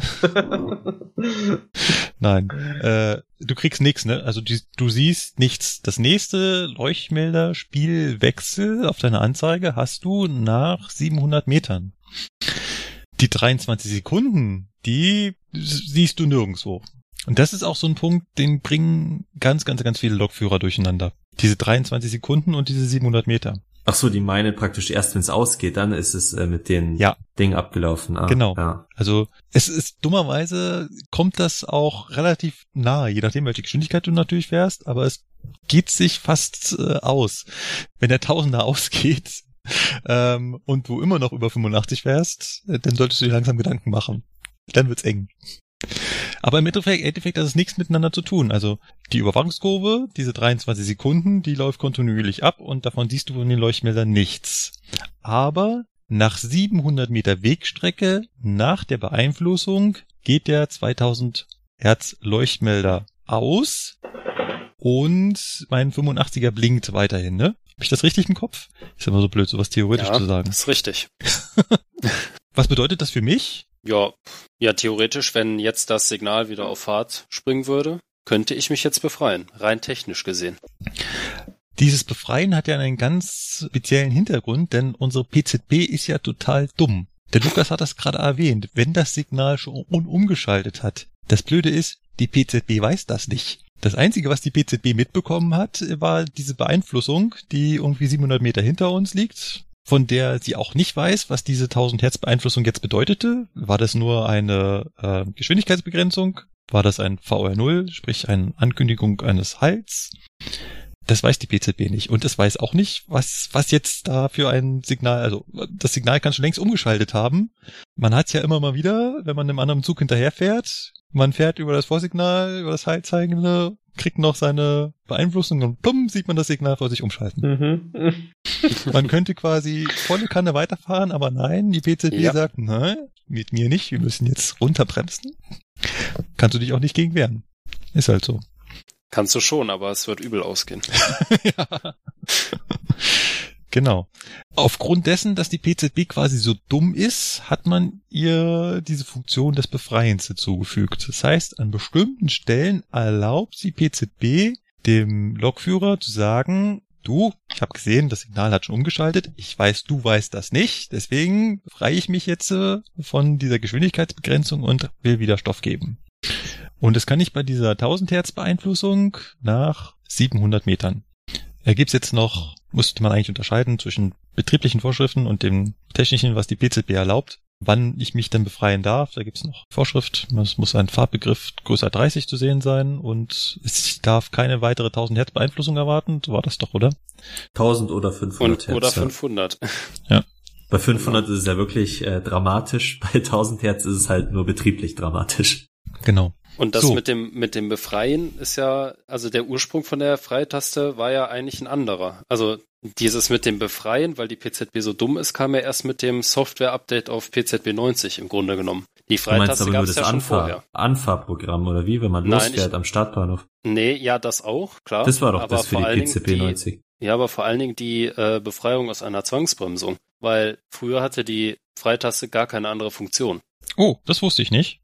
Ist aber tatsächlich so. Und zum natürlich, du kannst ja, wenn du die Wachsamkeit hast und die Freitaste bei manchen Logs gleichzeitig bedienst, zeigt dir der ähm, das MFA vorne und die LZB-Anzeige deine eingestellten Zugdaten an. Dafür ist es auch noch da, aber ursprünglich halt nur für die Zwangsbremsung, fürs Aufheben der Zwangsbremsung. Äh, nein, da muss ich dir jetzt widersprechen, glaube ich. Mit, mit den Zugdaten? Ja, das hast du, wenn du wachsam und Befehl gleichzeitig drückst. Nein, wachsam und frei. Nein, das ist Nee, wachsam, wachsam ist und bei frei. 423 Ah, auch. dann ist es, äh, also bei mir ist wachsam und frei doch der Prüflauf, Ja, oder? ja, ja, ja, aber du, bei dir eingestellte Zugdaten, wo will er die denn anzeigen, ne? Ja, ist richtig. Ja, okay. Ah, schon lange kein Prüflauf ist 423 bei mehr gefahren. eigener Taster, ja. Also, Ich, ich sollte äh, vielleicht erwähnen, dass ich mich immer auf die 101 beziehe und bei der ist das so, Ja. weil ja wegen der LZB-Anzeige. Ja, okay. Da kann sie die eingestellten Zugdaten anzeigen, bei mir nicht. Ihr löst den Prüflauf auch anders aus als ich. Ich halt eben genau über diese Tastenkombination, die ihr benutzen würdet, um euch die Zugdaten anzeigen zu lassen. Ist das beim 440 so oder wie prüft man das so? Aber Markus, mach dir da nichts draus. Ich habe das gleiche Problem, weil wenn du mal einen Vorbereitungsdienst am 420 machen musst, musst du nachdenken kurz, ah, ah, ah, wie war das? Ah, PZB prüfen über frei und wachsam. Ja. ist eh so schlimm, wenn man sich jetzt total theoretisch über einen äh, über ein System Ja. unterhält, was man draußen tagtäglich bedient. Ja. Und da gibt's noch ein Ding, beim 642 fand ich's cool, da drückst du nämlich auf den Taster drauf, das ist, wieder ein anderer Leuchtmelderblock vorne, der hat auch PCB 90, aber wenn du da die PCB prüfen willst, dann drückst du praktisch auf diese, ich glaube, was die Befehlstaste oder prüft Stör, nee, irgend so eine prüft, Taste prüft. Stör steht da. Prüft Stör steht Ja. da, gell? und da drückst du praktisch einfach mit dem Finger drauf in den PCB-Block und dann kommen die Leuchtmelder und die Zwangsbremsung. Das ist Das Ah, ist ja, bei der ganz 101 lustig. auch so. Bei der 101 drückst du auch im MFA auf den Leuchtmelder ja, nee, Prüftaster aber der, ja, genau, stimmt, ja, das ist Also- so ein kleiner irgendwie, gell? Ja, also, Aber so genau. ähnlich also es gibt unterschiedlich. Also bei der 111 zum Beispiel, da hast du im 1000 Hertz Leuchtmelder, glaube ich, noch den Prüftaster, wo du draufdrücken musst und dann löst er den Prüflauf aus. Bei uns beim 423 geht das ja auch über diesen Prüfstörknopf im MFA. Soll man zwar nicht machen, aber es würde rein theoretisch gehen. Ähm, ja, also es gibt so unterschiedliche Varianten, die PZB zu prüfen. Deswegen, da wenn man es wieder überlegt, wie Markus vorhin gesagt hat, man ist mit äh, PZB, mit der Grundausbildung als Lokführer darf man jede Bauart bedienen von der PZB, aber wahrscheinlich hängt es halt damit zusammen, dass man ja dann wiederum für jede Baureihe eine eigene Ausbildung braucht und dann da die Besonderheiten halt erklärt werden. ja. Da sollte dann die PZB dabei sein. Sollte. So, wir sind wieder beim Philipp, der mit seinem 423 unterwegs ist. Er hat jetzt 700 Meter zurückgelegt, hat sich nicht befreit, weil vor ihm ist immer noch ein großes rotes Licht. Was passiert jetzt als nächstes? Ja, also wir hatten ja jetzt die Situation, dass wir immer noch HP0 erwarten müssen, beziehungsweise dass uns entgegenkommt. Ja. Und äh, wir haben da noch eine eine Wegstrecke vor uns, die halt so ja bis zu 100 Meter sein kann. Und äh, dann folgt halt schon der nächste Magnet, der 500 Hertz Magnet. Der kann nämlich bis zu 300 Metern von uns weg, also von dem Signal weg liegen. Und ähm, ja, da kriegt quasi die PZB ihre nächste Information, was denn jetzt tatsächlich mit diesem Signal ist. Weil, wie wir schon gesagt haben, die PZB ist ja doof. Die weiß ja jetzt nicht, ob das Signal immer noch rot ist oder ob das mittlerweile wieder auf Fahrt ist. Und da kriegt sie im Prinzip ihre nächste Information. Ja, weiß jemand von euch, wann der, ich glaube der 500 Hertz Magnet, der war ursprünglich bei der PZB nicht dabei, ne? Der kam irgendwann hinzu. Also die Umrüstung, dass überall 500 Hertz Magneten liegen, wird ja jetzt, glaube ich, erst ausgeführt, ne? Das, Ich glaube, an manchen muss auch gar keiner hin. Also es gibt viele Blocksignale, wo keiner ist, weil wenn danach der Gefahrenbereich so weit weg ist, dass mich auch die äh, der 2000er noch rechtzeitig zum Stehen bringt, dann bauen sie keinen hin, glaube ich. okay. Hm. Ja, das ist wahrscheinlich ein gutes Beispiel, ist Flughafen Neufahren, die Strecke, die ja erst vor knapp 15 Jahren neu gebaut wurde. Und da ist zum Beispiel beim Einfahrsignal Neufahren auch kein 500er, obwohl es sogar bergab geht. Also ist eigentlich ganz kurios gemacht. Wenn du da praktisch mit Schwung mit 80 über das haltzeigende Einfahrsignal fahren würdest, dann könntest du schön den Berg runterrollen. Am besten Mhm. noch, wenn die Bremsen blockieren, also die Räder blockieren. Es, ich gehe mal davon aus, dass das ausgemessen ist und gesagt wurde, dass du auch im schlimmsten Fall noch vor dem Gefahrenpunkt zum Stehen kommen würdest. Vor allen Dingen durch das, dass es sich um einen modernen Bahnhof, neue Strecke handelt, muss es so sein. Ne? Ansonsten hat der Lukas vollkommen recht, der 500er ist quasi die nächste Instanz der BZB beizubringen. Das Signal ist immer noch auf Halt. Genau. Wird aber allerdings auch missbraucht, der 500 Hertz Magnet. Ähm, wir gehen gleich mal durch, was er, was er bewirkt und danach gehen wir mal auf den Missbrauch ein. Genau. jeder, jeder Münchner, äh, der den Hauptbahnhof anfährt, der kennt den Missbrauch nur zu gut. Ja, die Kölner Lokführer kennen das auch nur zu gut. Ah, okay. Du wirst Wir haben auch berichten. ein Minenfeld.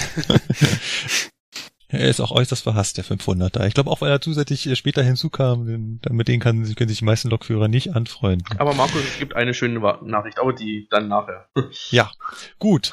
Ähm, ich fahre über den 500er, da gibt es wieder Geschwindigkeitsbegrenzung. Das heißt, der Philipp ist ja, hat ja auf 85 respektive 80 heruntergebremst. Wenn er so nah an das Signal herankommt, dass er über den 500er fährt, da sollte er noch weiter abgebremst haben.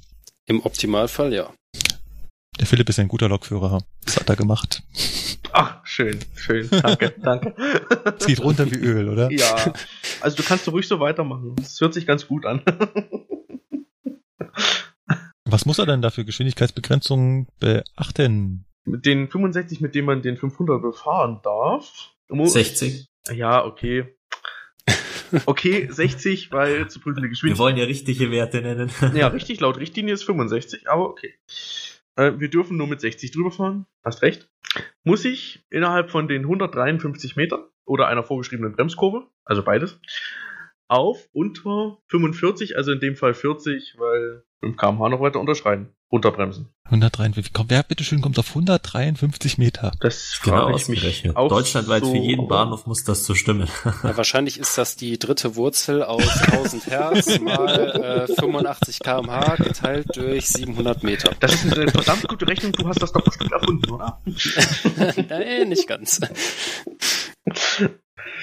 Muss man natürlich dazu sagen, dass sich die Bremskurven je nach den Zugarten noch äh, unterscheiden. Mhm. Wir gehen jetzt hier die ganze Zeit von der oberen Zugart aus. Ich muss auch ehrlich eingestehen, die anderen Zugarten, ich habe sie vergessen. Ich könnte sie vorlesen, aber ja, naja. Genau. Also jeder äh, Güterlokführer wird jetzt die Hände über den Kopf zusammenschlagen. Gott, diese äh, Dilettanten. Wobei dir zumindestens bei der S-Bahn München im Herbst das mit der mittleren Zugart oft und gerne passieren kann, wenn mal wieder Sandprobleme auftreten. Also ja. so paar Zugfahrten im Herbst hast du immer mit mittlerer Zugart bei uns. Ja.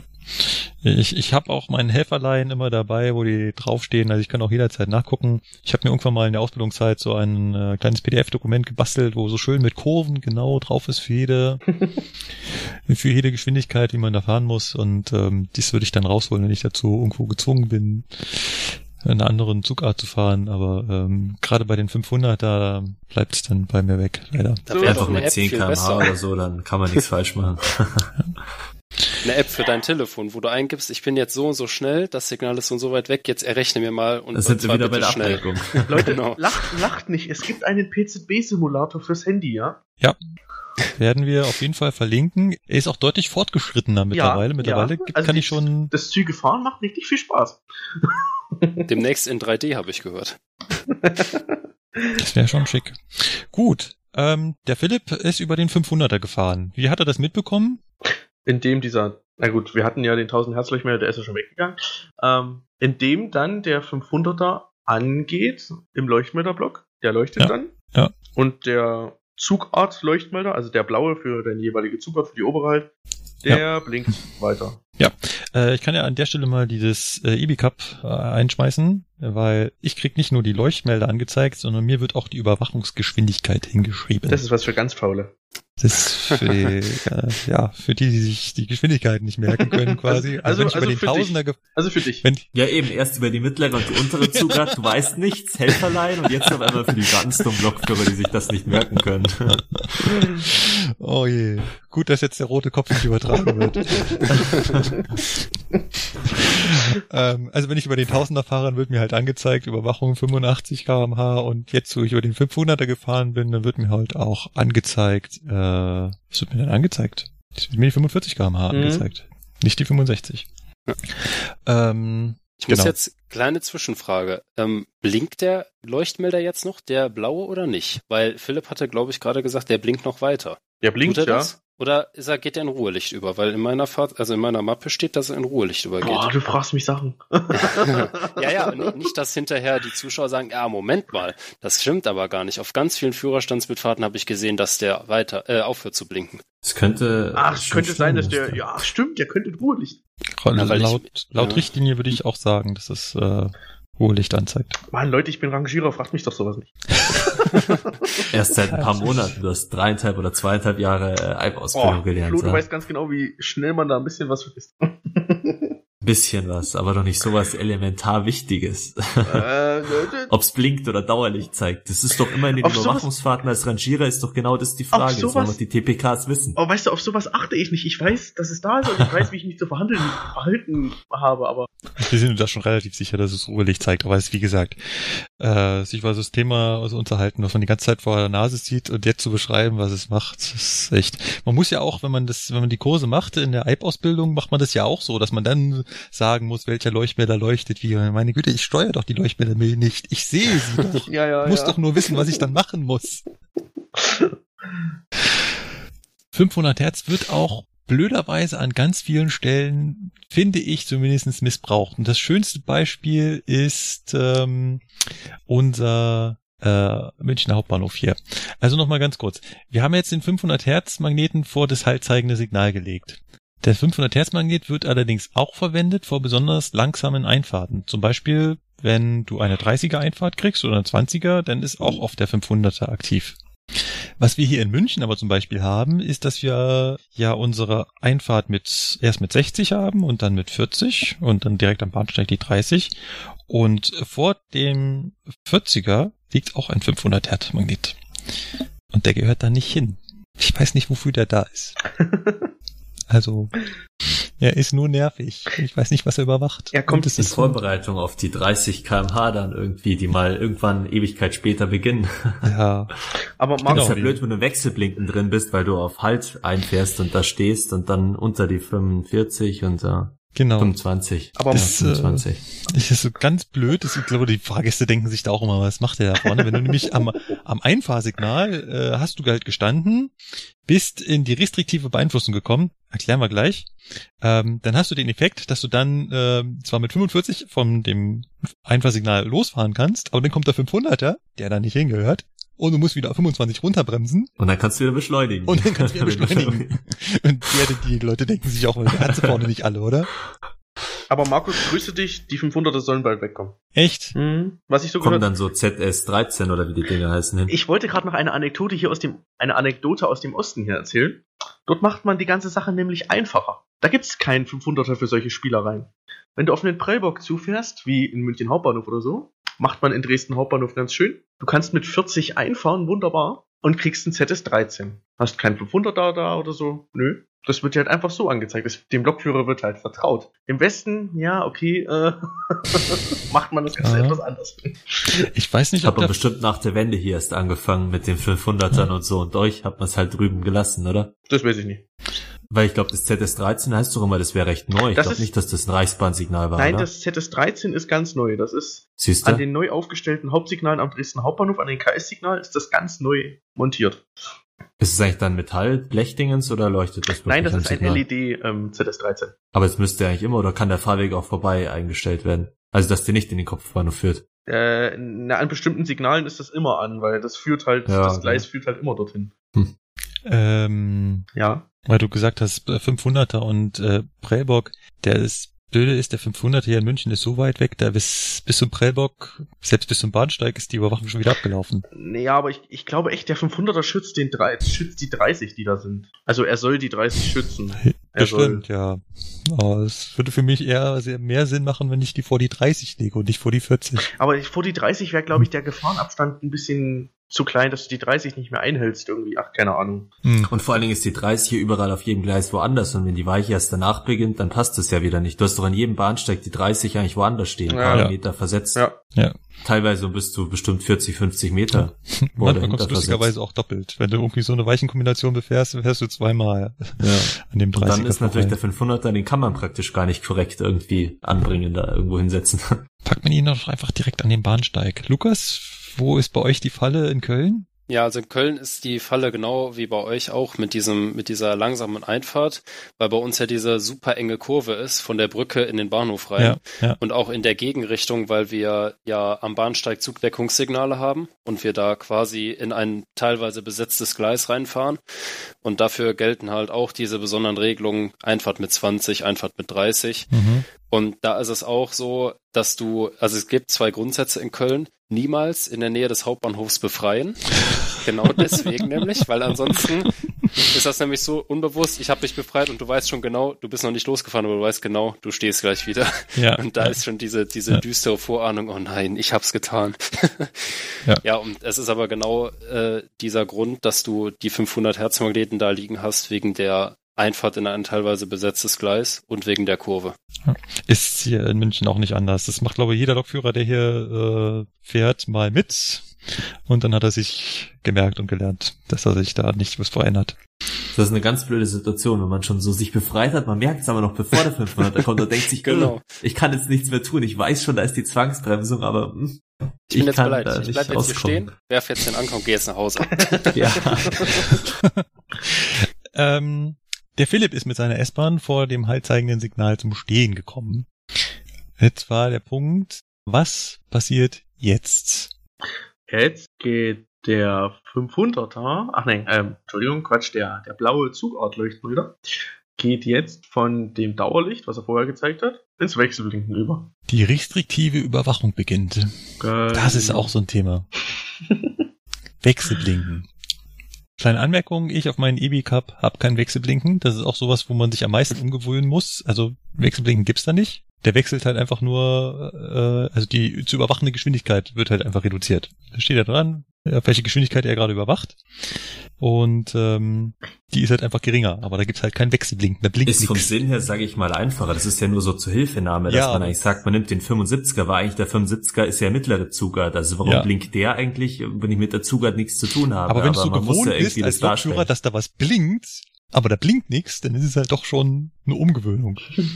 Hm. Aber noch mal ganz kurz, äh, weil ich das gerade so gesagt habe, da steht die äh, Geschwindigkeit dran, die er gerade überwacht. Da steht aber nicht die Kurve dran. Also da steht halt die Zielgeschwindigkeit. Also nochmal beim Tausender, wenn ich darüber fahre, da steht halt da sofort die überwachte Geschwindigkeit 85 kmh und nicht, dass er da irgendwie was runterzählt, weil wir vorhin hatten, man sieht die Bremskurve auch nicht. Auch beim neuen System, man sieht die Bremskurve nicht. Nicht, dass wir uns da falsch verstehen. Ja. Restriktive Überwachung ist auch was neu erfundenes. Kam erst mit PCB 90 1.6 im Jahre irgendwas. 1990 vielleicht, oder? Keine Ahnung. Man muss irgendwann in den 90er 90. Jahren gewesen sein, ja. weil Zugunglück in Rüsselsheim. Ja, genau, da der S-Bahn-Kollege, der da mit seinem 420 aufgeschaltet hat und so schnell war, dass er alles äh, bis dahin äh, gekannte übergangen hat quasi. Hä, was für ein Unglück. Ich bin ungebildet, klärt mich auf. Na, war vor deiner Zeit wahrscheinlich. Ja, ja, ja glaube ich auch. Wir packen das Link von diesem äh, S-Bahn-Unglück in die Shownotes. Auf jeden Fall. Ähm, ist aber wohl äh, der Auslöser für diese restriktive Überwachung. Weil was ist dem Kollegen passiert? Der ist an seinem S-Bahn halt angehalten, ist halt auf Halt erwarten eingefahren. Und wie das halt so ist bei der S-Bahn, immer hier Stress und schnell, schnell. Und äh, ist halt trotzdem er das Halt vor sich hatte, Hebel nach vorne und ab geht's. Und der 420 ist halt relativ anzugsstark. Und der ist halt so schnell schon am Haltzeigenden vorbeigerauscht, dass der 2000er, der ihn dann klar gebremst hat, den Zug nicht mehr rechtzeitig vor dem Gefahrenpunkt zum Stehen bringen konnte. Und genau das äh, verhindert man halt mit dieser restriktiven Überwachung, die halt eben anspringt, wenn ich nach einer Beeinflussung zum Stehen gekommen bin. Und dann aber unterschiedlich mit der Länge, wie lange die wirkt. Das ist ganz auch so ein Thema, wo sich ganz viele Lokführer nur sehr, sehr schwammig auskennen. Wann ja, manche sagen, man muss da besonders langsam genau über den 500er drüber fahren und ja, solche Geschichten. Ja du, ja, du musst ja nach dem Einfang des 500ers ganz schnell in die Restriktion kommen. Ah, okay, wir gehen das mal ganz systematisch an. Genau. Die restriktive Überwachung, wann springt die an? Das ist nämlich unterschiedlich, ob ich über einen Tausender gefahren bin oder über einen 500er. Zwei verschiedene Verhaltensweisen. Habe ich nur eine 1000 Hertz Beeinflussung? Wann springt da die restriktive Überwachung an? Länger als 10 Sekunden unter 15 kmh? Nein, andersrum. Länger als 15 Sekunden unter 10 kmh. Mhm, genau, stimmt. Ja. Ist aber auch gefährlich, wenn man so anfährt und es ist noch kein Wechselblinken und dann kommt es jetzt ins Wechselblinken oder nicht. Also, weil wenn er dann doch kommt, ein, zwei kmh, bevor du äh, abschaltest, dann kriegst du halt die Zwangsbremse. Genau. Da äh, bin ich auch immer relativ vorsichtig, ob jetzt noch Wechselblinken kommt oder nicht. Ähm, Gerade, und jetzt kommt ja das etwas der etwas kompliziertere Fall, wenn ich eine 500er Beeinflussung habe.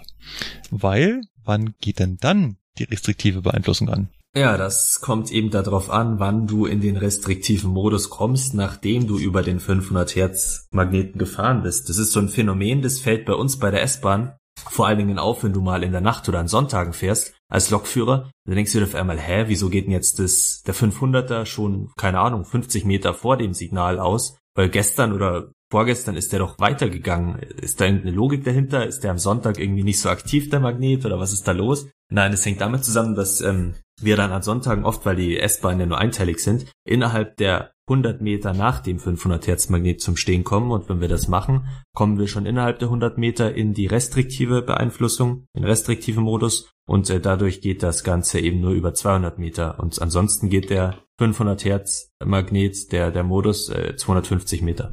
Moment, jetzt hast du einen entscheidenden Fakt übersprungen. Wann komme ich in die restriktive Beeinflussung? Ja, das hatten wir doch eben, oder ist das anders als wie mit ja, diesen 15? das ist nämlich genau der Punkt. Es ist anders. Ich hätte auch gesagt, äh, 10 Sekunden, 15 kmh oder sowas. Wie ist Nein, es dann? Gänzlich nicht. Hat mich auch mal ein Kollege, der meinte, oh, meine BZB war wieder am Arsch. Ich bin 20 kmh gefahren und er ist trotzdem in die restriktive Beeinflussung gegangen. Er hat gesagt, ja, bist du bestimmt vorher über einen 500er gefahren. Ja, ja, da hast du eine abfallende Bremskurve und nicht die 10 kmh Regel. Es? Mhm. Wieso muss alles so kompliziert gemacht sein bei der Bahn? Das gibt's ja nicht. Da musst du wirklich studieren, damit du hier alles verstehst, hey. Also es ist so, dass bei einem 500er ich eine Kurve habe, die abfällt.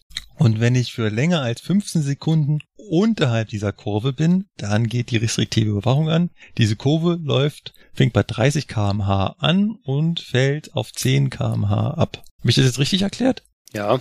Wenn du es vorliest aus der Richtlinie schon. So genau hätte ich es jetzt auch nicht gewusst. Deswegen kann ich es nicht bestätigen.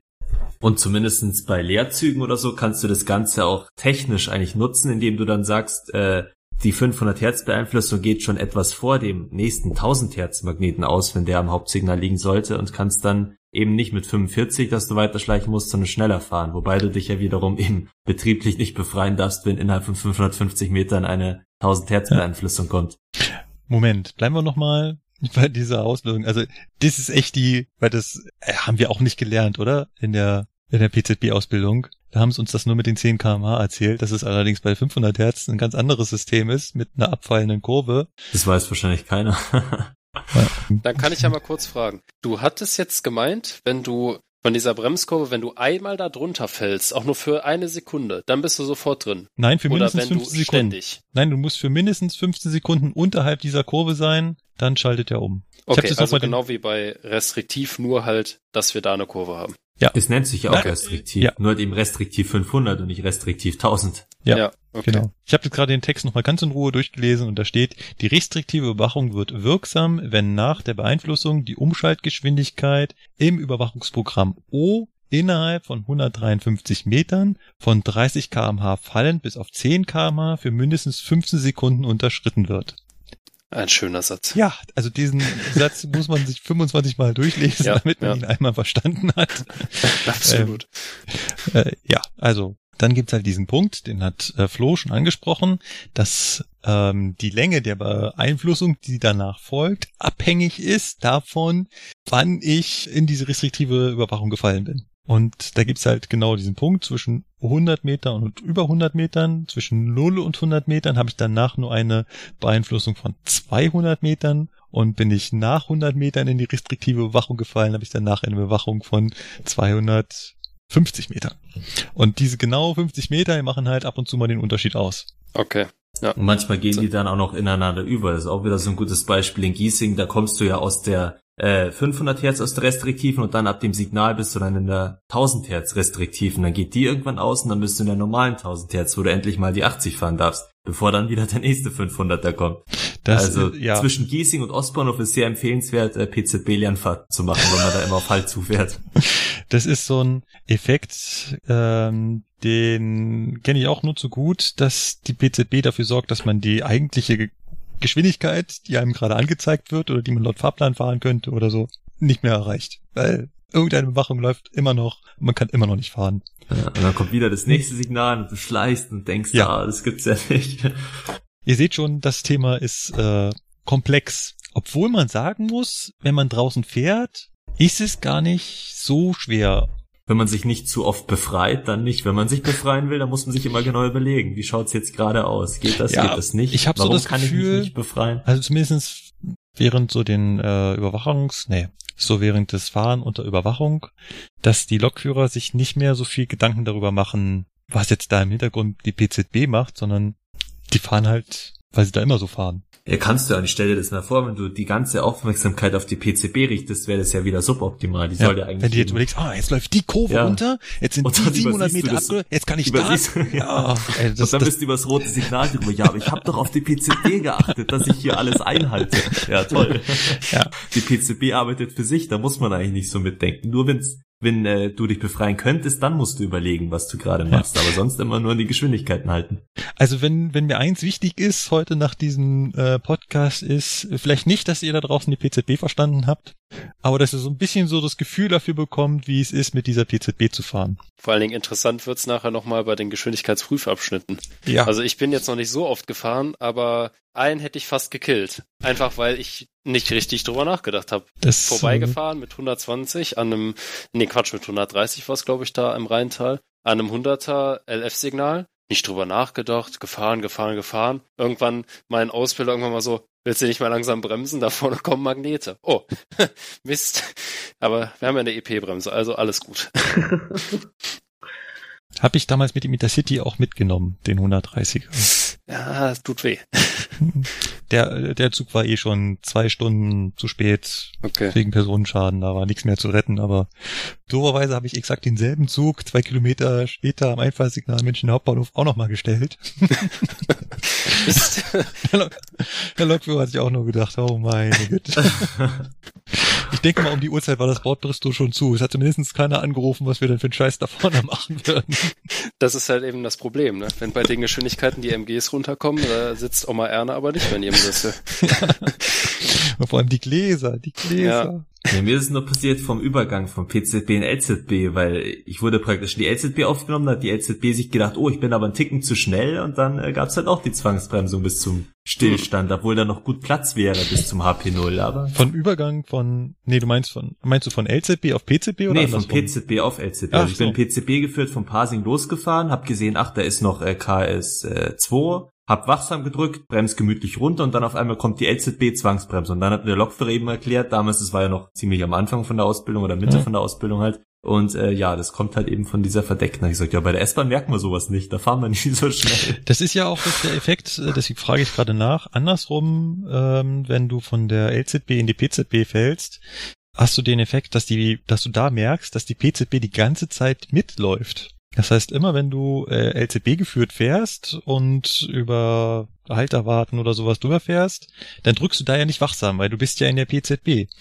Das führt aber nur deshalb nicht zu einer Zwangsbremsung, weil die LZB, der PZB sagt, du hältst jetzt mal die Klappe, aber die PZB läuft trotzdem im Hintergrund die ganze Zeit weiter. In dem Moment, wo die LZB endet, wird sofort hm. die PZB wirksam, weil Vorlaut der LZB ist ja weg, jetzt kann die PZB endlich wieder machen. Und wenn du dann doberweise irgendeine Bremskurve schneidest, flitt und wir stehen. Deswegen haben wir wahrscheinlich den, deswegen kaum 1000 oder 500 Hertz Magneten in der Stammstrecke, weil deswegen haben wir beim LZB entlassen nie das Problem, dass wir da in irgendeiner Beeinflussung sind gerade. Klassisches Beispiel ist die Einfahrt Augsburg aus Richtung München. Da gibt's nämlich eine 90er Geschwindigkeitsbegrenzung und da bist du quasi mitten genau in der Bremskurve in dem Moment, wo die LZB endet.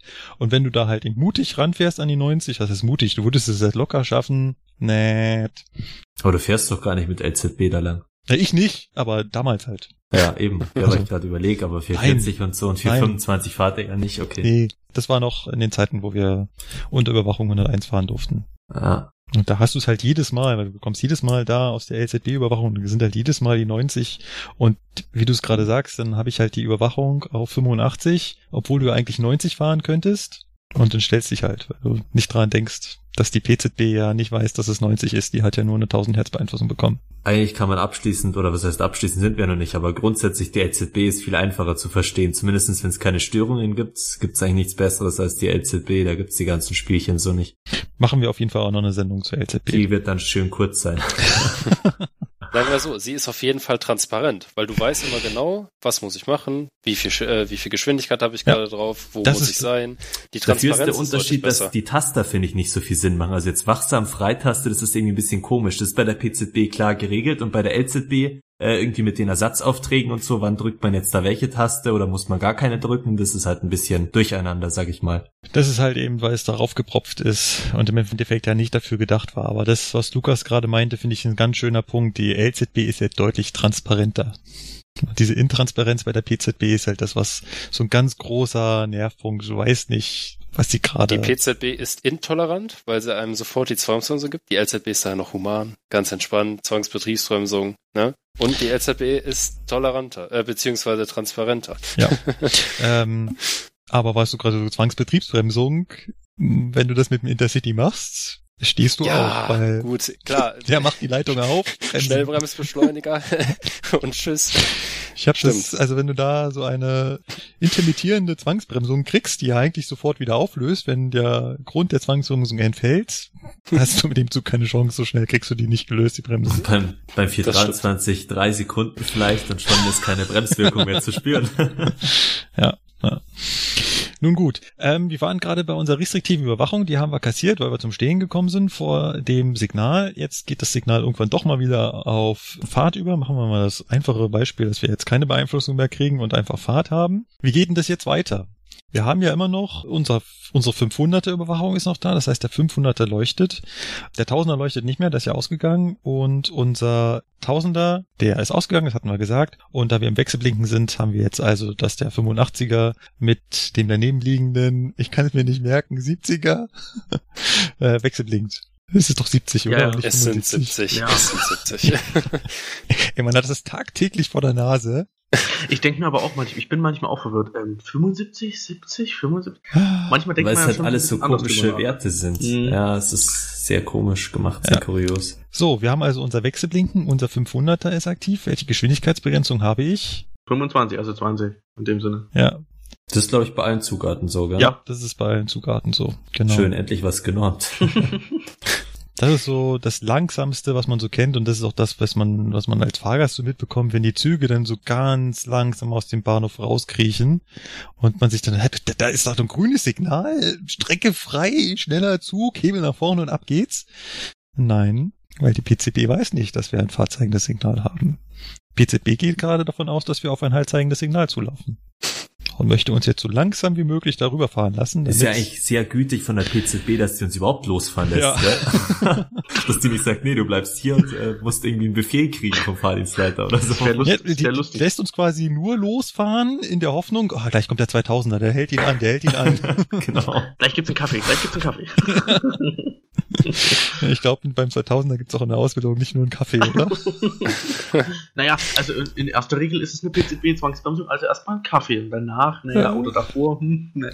Das Stück Kuchen, die Torte. ein großes Stück. ja.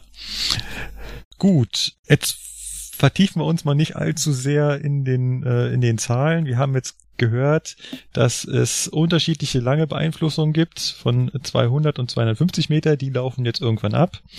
Die gesamte Beeinflussung, das ist quasi das von den ursprünglichen 1000 Hertz. Die laufen auch immer noch, weil die laufen insgesamt 1250 Meter. Je nachdem, ob ich mich davon befreie oder nicht, habe ich denn die Überwachung als verdeckt oder nicht verdeckt. Wir sind noch nicht das Beispiel durchgegangen, dass wir, dass das Signal umgeschaltet hat. Gehen wir mal den Fall noch ganz schnell durch, dass wir die Freitaste nicht kennen. Wir fahren also nach unserem Anhalten weiter.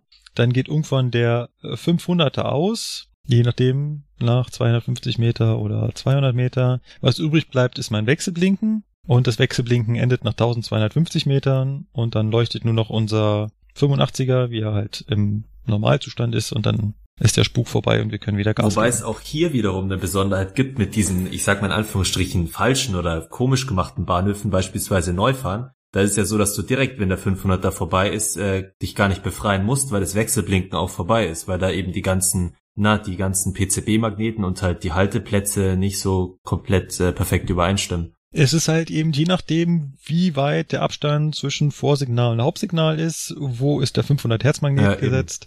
Und, und das weiß ich auch nicht, ob das so bewusst dann gemacht ist, dass der 500er da eben so spät erst kommt. Äh, ich weiß nicht, ob das alles so richtig ausgerechnet worden ist. In ich ich gehe da ganz stark von aus, dass da hochprofessionelle Menschen hintersetzen, die einen Computer bedienen können.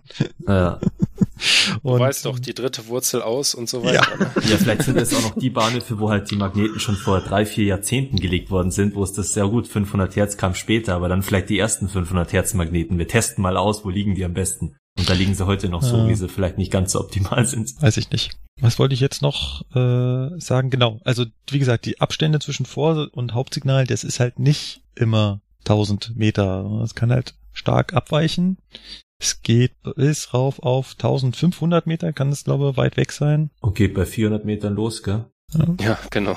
Also und Münster haben wir ja 400 Meter da. Mhm. Köln auch. Ja, von daher ähm, und die. Da passt es dann eben natürlich nicht. Also genau. eigentlich müsste man sagen, zu diesen ganzen unterschiedlichen Werten müsste man nochmal andere Werte im Zusammenhang mit dem Bremsabstand machen. Also nochmal alles verkomplizieren. Das heißt, im Extremfall kann es auch sein, dass die Überwachung schon vollständig vor dem Hauptsignal weg ist. Ist jetzt auch nicht so unwahrscheinlich. Überlege ich gerade. Gibt es irgendwo ein S-Bahn zum Bahnhof, wo man wirklich sagt, man ist dann komplett weg? Ja, also es, es gibt ja auch den Fall, dass du den 500er kriegst, obwohl die 1000 Hertz Beeinflussung schon abgelaufen ist. Aber Markt Schwaben zum Beispiel, ja, da ist es doch so, stimmt, da könntest du dich eigentlich schon befreien, wenn du am Bahnsteig stehst und so weiter und hättest aber noch Halt vorne. Aber ich glaube, da kommt dann nochmal ein 500er. Da kommt ein 500er auf jeden Fall. Also der ja. 500er kommt praktisch nach dem Bahnsteig dann, so ist es. Und da können wir jetzt gleich mal... Zum Teil wirklich ein bisschen ja. eigenartig, also...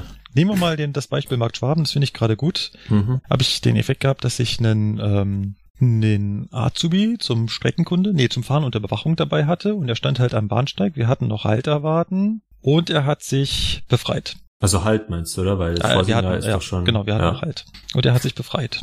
Ja, meinte ich dann, hm, keine gute Idee, weil erstens Vorschrift, kein Fahrtbegriff größer 30. Und andersrum, auch ganz blöd für dich selbst, weil was ist denn, wenn der Fahrdienstleiter dich jetzt gleich anruft und sagt, er kriegt das Signal nicht auf Fahrt gestellt? Dann, dann musst du einen Befehl kriegen oder ZS1 und dann kriegst du natürlich die Zwangsbremsung, genau, wenn du losfährst. Genau. Weil, das kommen, kommen wir vielleicht jetzt auf das Thema Befreien zurück. Wir hatten ja gesagt, wir können der dummen PZB sagen, wir sind schlauer, ich weiß, das Signal ist schon auf Fahrt. Wenn es das aber nicht ist und ich dann den 500er kassiere, kriege ich eine Zwangsbremsung. Weil dann sagt sich nämlich die dumme PZB, äh, du hast ja wohl eine Meise.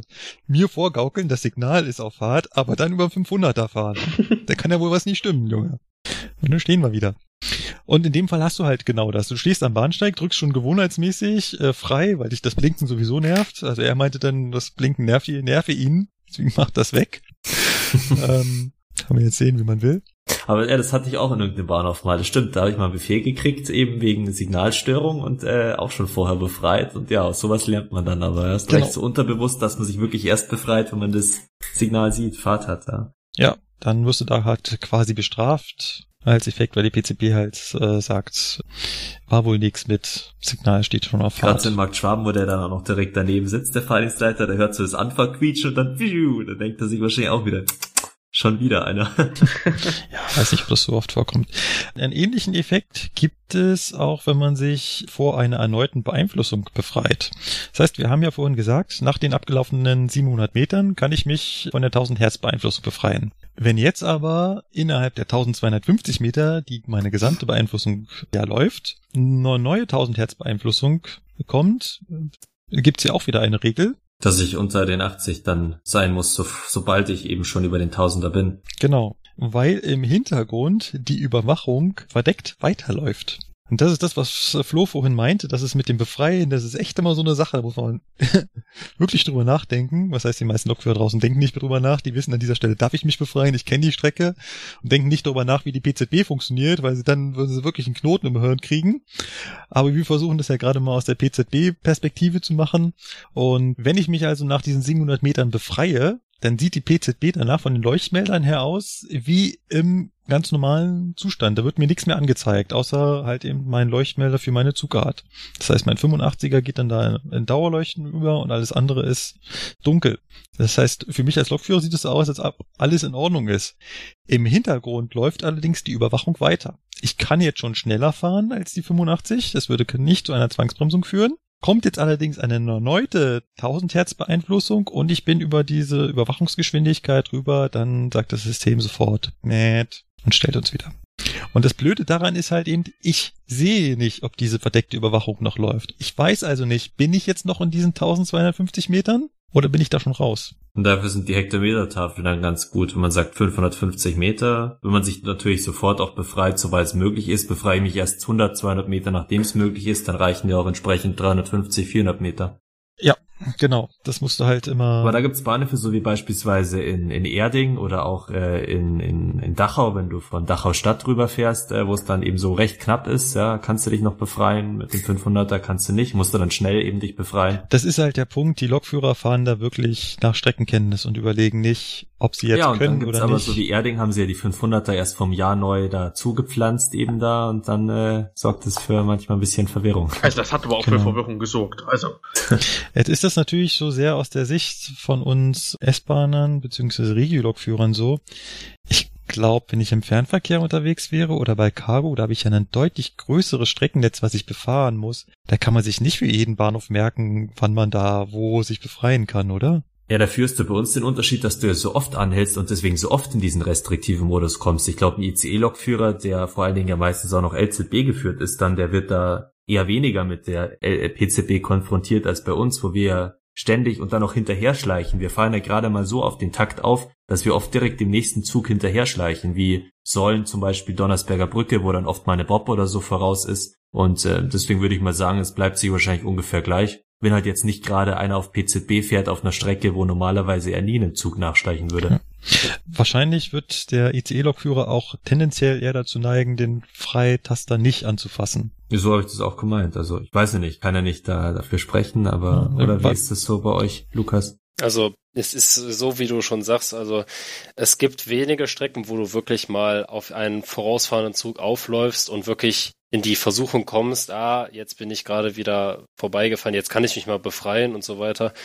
Also meistens ist dann doch schon relativ viel Platz oder du bist LZB geführt. Aber natürlich haben wir auch, wie ihr auch, Streckenkenntnis und auch Bahnhofskenntnis. Das heißt, in manchen Bahnhöfen wissen wir halt ganz genau, hier befreist du dich nicht. Und in den anderen sagst du dir, okay, doch, hier kann ich es mir leisten. Oder hier darf ich es auch, weil als Azubi hält man sich natürlich noch genau an die Vorschriften. Wobei auch diese 700 Meter Bremswegabstand auch schon wahrscheinlich ganz selten, wenn überhaupt, dass es gibt bei euch sein wird, oder? Das wird wahrscheinlich schon alles so auf 1000 Meter sein bei den ganzen Hauptbahnen, ja. wo ja die ECEs eigentlich nur langfahren. Ja, also ich sag mal, äh, so eine Ausnahme wäre vielleicht die Strecke nach Norddeich-Mohle an die Nordseeküste. Das ist teilweise schon eher Nebenbahn-Feeling, wenn man da lang fährt. Aber ich bin die Strecke selber noch nicht gefahren, deswegen wäre das eine reine Mutmaßung, jetzt da Vermutungen ja. anzustellen, wie da die Vorsignalabstände wären. Aber das wäre so die eben, einzige Strecke, wo ich es mir vorstellen könnte. Wir haben eben zum Teil sogar bis auf 400 Meter runter bei den ja, Nebenbahnen, wie gesagt. Was jetzt auch nicht ja. die Regel ist im S-Bahn-Netz, aber zwei so Strecken. Abschnitte ja, das haben, das haben wir gar nicht. Also 400 Meter Bremsweg haben wir in Köln Hauptbahnhof im Umkreis da weil das da wegen den örtlichen Gegebenheiten nicht anders geht. Aber ansonsten haben wir normal Regelbremsweg 1000 Meter oder mehr. Wobei, wenn du dir natürlich bei uns die S-Bahn-Stammstrecke anschaust, deswegen ist ja da auf 1500 Hertz Magneten auch verzichtet worden. Da hast du irgendwie, also ich weiß nicht, da würde jedem anderen Lokführer, der noch nie eine S-Bahn gefahren ist und richtig irgendwo anders gelernt hat bei der Eisenbahn, der würde wahrscheinlich sagen, was? Was sind denn das für Bremswegabstände da unten im ja. Tunnel? genau. Ähm, wir haben jetzt gerade das Thema frei nochmal, äh, das, das Thema ähm, Befreien uns angeschaut. Wie gesagt, es hat halt immer diesen Haken, dass man dafür bestraft werden kann, wenn dann noch ein 500er oder ein 1000er kommt und man es zu schnell ist. Deswegen ist das so der Punkt, wo man eher mal wirklich über die BZB nachdenken muss. Wenn man so im normalen Betrieb fährt, dann läuft es meistens darauf hinaus, dass man mal wachsam drückt und dann runterbremst, dass man sich an die Bremskurven schon gewöhnt hat. Im Prinzip ist die Bremserei so mit der PZB jetzt nicht so. Also ich finde, im Prinzip ist ähm, gerät doch relativ in den Hintergrund, oder? Wenn du denkst jetzt nicht, wenn du fährst, oh Gott, PZB, PZB, PZB. Ja, also es kommt darauf an, zum Beispiel, wenn du Parsing Betriebsbahnhof rüberfährst von Parsing, wenn du da eben von der restriktiven 1000 Hertz in die restriktive 500 Hertz kommst und dir denkst, jetzt hast du 153 Meter, um von den 45 auf unter 25 zu kommen, dann macht man sich schon mal Gedanken, weil es sind auch Strecken, wo du auch als S-Bahn-Lokführer halt nicht so oft, außer du hast vielleicht ein 420, sonst nicht so oft da hinten lang fährst da. Aber im klassischen Falle, sage ich mal, da ist es nicht so, dass du recht. Ja, und äh, was die Tastenbedienung angeht, kommt, also schreckt man halt schon mal auf, wenn halt zum Beispiel an einem Hauptsignal relativ dicht hinterm Hauptsignal noch ein LF6 ist beispielsweise. und du kurz hintereinander 2000 Hertz Beeinflussung, also 2000 Hertz Beeinflussungen hast, wegen diesem MVB-Bus, weil bei der 101 kenne ich es jetzt aus, aus dem Beispiel bei uns in Köln. Es ist wirklich so, dass du da wirklich mehr, mehrmals tasten musst, weil du sonst Gefahr läufst, dass der die zweite nicht mitbekommt. Und dann stehst du halt da. Ja. Was es auch äh, oft gibt, was ich schon beobachtet habe, ist, dass die Lokführer per se immer zweimal drücken. Das stimmt. Ja. Das kenne ich, das Phänomen. Das vor allen Dingen auch, auch wenn ich schon weiß, da liegt gar kein 1000 Hertz praktisch. Man soll ja immer drücken. Ich bin einer, der drückt wirklich jeden Wiederholer und so. Und dann bin ich auch einer, der drückt meistens zweimal, auch wenn ich weiß, bei dem Wiederholer ist nichts. Das ist irgendwie so Gewohnheit, sage ich mal. Man also will einfach, MVB, dass da ein gelber Leuchtmelder kommt. bei den MVB-Fahrzeugen geben die uns auch wirklich den Hinweis, macht es einfach deutlich und am besten zweimal, weil das dauert auch ein bisschen, bis diese Sprachausgabe kommt. Die kommt auch nicht direkt. Und das ist zum Beispiel bei den alten Loks wirklich so, du drückst und in, genau in dem Moment geht das Geräusch an und auch wenn du am Magnet vorbeifährst, geht auch direkt die, der Leuchtmelder an, auch wenn du noch drückst. Und wenn du das gewohnt bist und du bist auf einem MVB-Fahrzeug, dann denkst du dir, ich drück doch, warum passiert hier nichts? Ne? Und dann, ja, ist schon zu spät. Zweieinhalb Sekunden sind echt wenig. Gut. Unterhalten wir uns doch mal darüber, was passiert, wenn wir nicht so ganz normal fahren. Wir hatten ja schon in den vorigen Podcasts erwähnt, dass es auch mal vorkommen kann, dass so ein Signal Halt zeigt und der Fahrdienstleiter es nicht mehr auf Fahrt stellen kann. Wir haben uns über Befehle unterhalten. Es gibt ja auch die Variante, es hat äh, spätestens seit ein paar Monaten jeder mitbekommen, dass es auch sowas wie ein ZS1 gibt. Auch da können wir über ein haltzeigendes Signal fahren. Was macht denn unsere PZB dann? Was passiert, wenn ich über ein haltzeigendes Signal fahre? Na, die PZB geht genau so davon aus, auch wenn ZS1 äh, gezeigt wird, dass es sich um ein klassisches HP0 handelt. Das heißt, wenn ich darüber fahre, sofort... Ich muss so handeln, als wie wenn ich über ein rotes mit Befehl drüber fahren würde. Also das heißt, genauso geht der 500 Hertz an, genauso ist der 2000 Hertz aktiv am Signal direkt. Ja, das heißt, wenn ich darüber fahre, kriege ich die Zwangsbremsung. Wenn ich nicht drücken würde, die Befehlstaste, die ich in dem Fall natürlich bedienen darf bei MZS1, dann ja. Ja. Ja, und es ist natürlich, also die Bedienung dieser Taste ist natürlich hinterlegt. Also ich kann jetzt nicht einfach mit eingelegter Befehlstaste durch Deutschland fahren, so wie es mir gerade passt. Das funktioniert nicht. Bei Fernverkehrsfahrzeugen nicht, beim 423 nicht. Ich glaube, bei Markus seinem 440 sieht das anders aus, oder? Inwiefern? Mit deiner Befehlstaste, dass du die ja ständig eingelegt halten ah, kannst, nur dass dieser Ton kommt. Du sprichst darauf an, dass äh, wir eine unterschiedliche Bauform der Tasten haben. Ja, äh, bei Fahrzeugen mit LZB-Ausrüstung oder Fahrzeugen, die eine LZB-Ausrüstung vorsehen könnten, äh, ist äh, quasi neuerdings so ein Drucktaster verbaut, also nicht so ein Schnippschalter wie alle anderen, sondern da muss ich halt von oben drauf drücken. Während bei so klassischen Fahrzeugen wie früher waren es halt so drei so Schnipstaster, die ich halt nach vorne und hinten hätte bewegen können. Und bei Befehl auch. Und Befehl hatte dann sogar die Raststellung, das heißt, ich konnte die einfach nach hinten legen und dann durch Deutschland fahren. Aber wie Lukas halt schon so sagt, das wird halt aufgezeichnet, wie so alles aufgezeichnet wird. Ich wollte nur ganz kurz drüber hinaus, wenn ich da über ein haltzeigendes gefahren bin, ob absichtlich oder nicht oder drüber gerutscht oder nicht, ich krieg halt sofort die Zwangsbremsung bis zum Stand, um das loszuwerden. Das heißt, wenn ich Zwangsbremsung, dann habe ich ständig äh, dieses Tuten, beziehungsweise ständig die Zugbeeinflussung im Hintergrund, die mich darauf hinweist, dass wir jetzt gerade zwangsgebremst wurden. Wie Lukas vorhin schon gesagt hat, kommt dann diese Freitaste ins Spiel. Damit kann ich mich von dieser Zwangsbremsung befreien und lässt mich dann wieder die Luftleitung füllen, sodass ich die Bremse lösen kann und weiterfahren kann. Vorher muss ich allerdings mit meinem Fahrdienstleiter gesprochen haben und mir einen, wenn es an einem Hauptsignal war, mir einen Befehl abholen dafür, dass ich weiterfahren kann. Aber warum interessiert das denn den Fahrdienstleiter? Jetzt mal ganz blöd gefragt. Ähm, ähm, der hat doch damit gar nichts zu tun. Äh, ja, der, hat mit meiner Zwangsbremsung hat er nicht so viel zu tun, aber ich muss quasi die Zustimmung von ihm erhalten, dass äh, das Signal quasi auch wirklich auf grün stand oder ähm, also äh, was heißt, was heißt, er hat nichts damit zu tun? Also wenn ich über das haltzeigende Signal gefahren bin, dann hat er schon was damit zu tun, weil ähm, dann bringe ich aber wirklich andere Zugfahrten in Gefahr. Bin ich allerdings über ein äh, Signal gefahren, was Fahr zeigte und ich wurde trotzdem zwangsgebremst, weil ich zum Beispiel zu blöd war, wachsam zu drücken, dann geht es eher darum, dass ich weiß, dass ich auch wirklich hundertprozentig weiterfahren kann und nicht doch das Signal womöglich auf Halt gestanden hat. Wolltest du darauf hinaus? Genau. ja. ja. weil für den, für den normalen Zuhörer wäre es natürlich jetzt so, naja, der hat jetzt eine Zwangsbremse bekommen, Gut, klar muss er da anrufen, aber wenn ich irgendwo, keine Ahnung, vergessen habe, wachsam zu drücken, warum muss ich den Fahrdienstleiter dann anrufen? Ja, weil es halt eben genau dieser Effekt ist, dass man dem Lokführer nicht zutraut zu unterscheiden, ob er jetzt eine Zwangsbremsung aufgrund eines haltzeigenden Signales bekommen hat oder aufgrund der eigenen Blödheit. Aber Auswertungen haben wohl ergeben, dass die meisten Züge innerhalb von drei Sekunden oder sowas weiterfahren nach einer Zwangsbremsung. Geht schnell das Gespräch. ja, bis, allein bis die Verbindung aufgebaut ist, macht er schon während der Zwangsbremsung.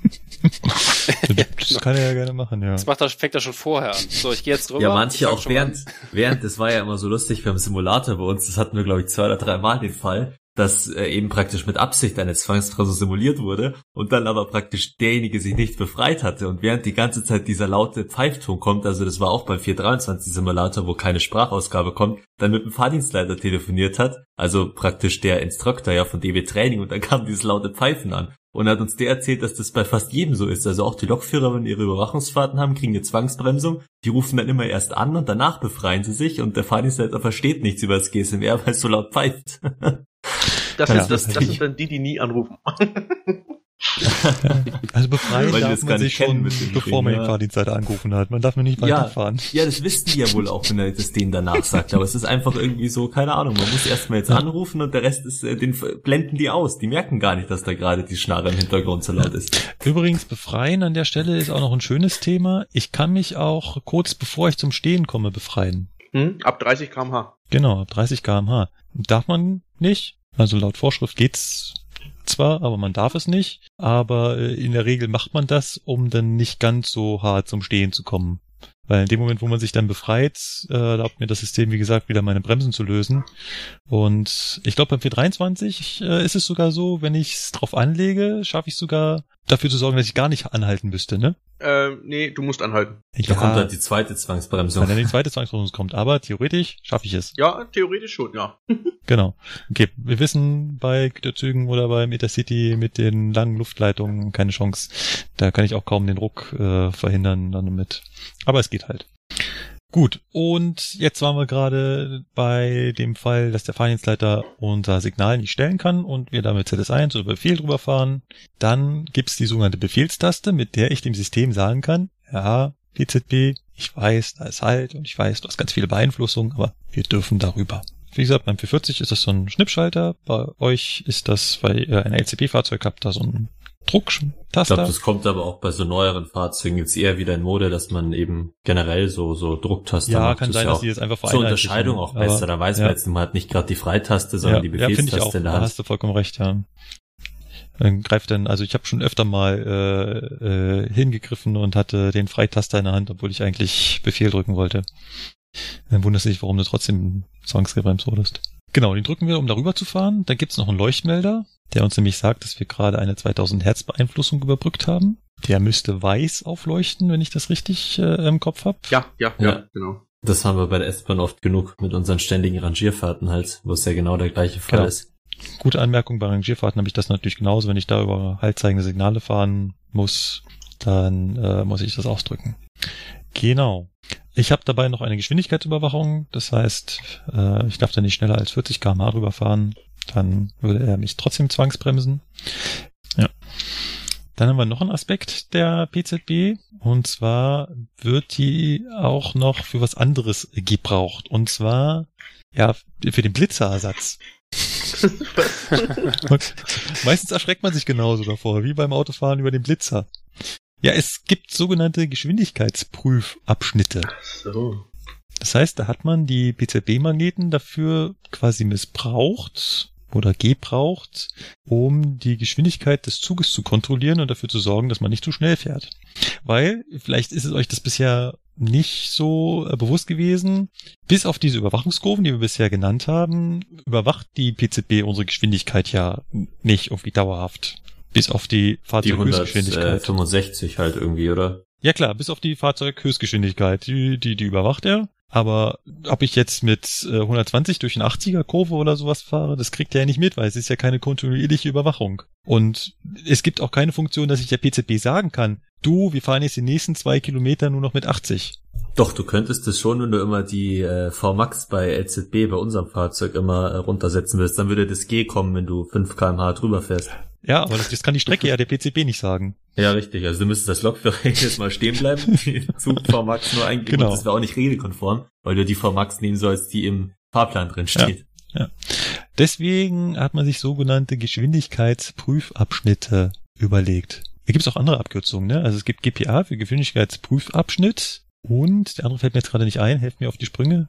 Äh, GÜ, Geschwindigkeitsüberwachung oder so, habe ich ja, genau, auch schon mal gehört. Geschwindigkeitsüberwacher. Ich glaube, so, so simpel war das. Wie funktionieren die? Du fährst mit deinem Fahrzeug über diesen Einschaltmagnet, dann gibt es da einen Wirkmagneten. Die Fahrzeit zwischen Ein- und Wirk Einschaltmagnet und Wirkmagnet wird gemessen, wenn, also und in diesem Magneten ist eine vorgespeicherte, also vorgegebene Zeit eingespeichert. Wenn du schneller als diese Zeit warst, kriegst du eine Zwangsbremsung. Wenn du langsamer bist, bleibst du also beziehungsweise keine Zwangsbremsung, sondern ähm, äh, eine Beeinflussung eben, wenn es zum Beispiel an so einem 90er ähm, LF-Signal ist oder so. Da gibt's halt bestimmte Zeitwerte, die da eingespeichert sind. Und ähm, wenn du dann langsamer bist, dann bekommst du eben keine Zwangsbremse oder halt keine Beeinflussung.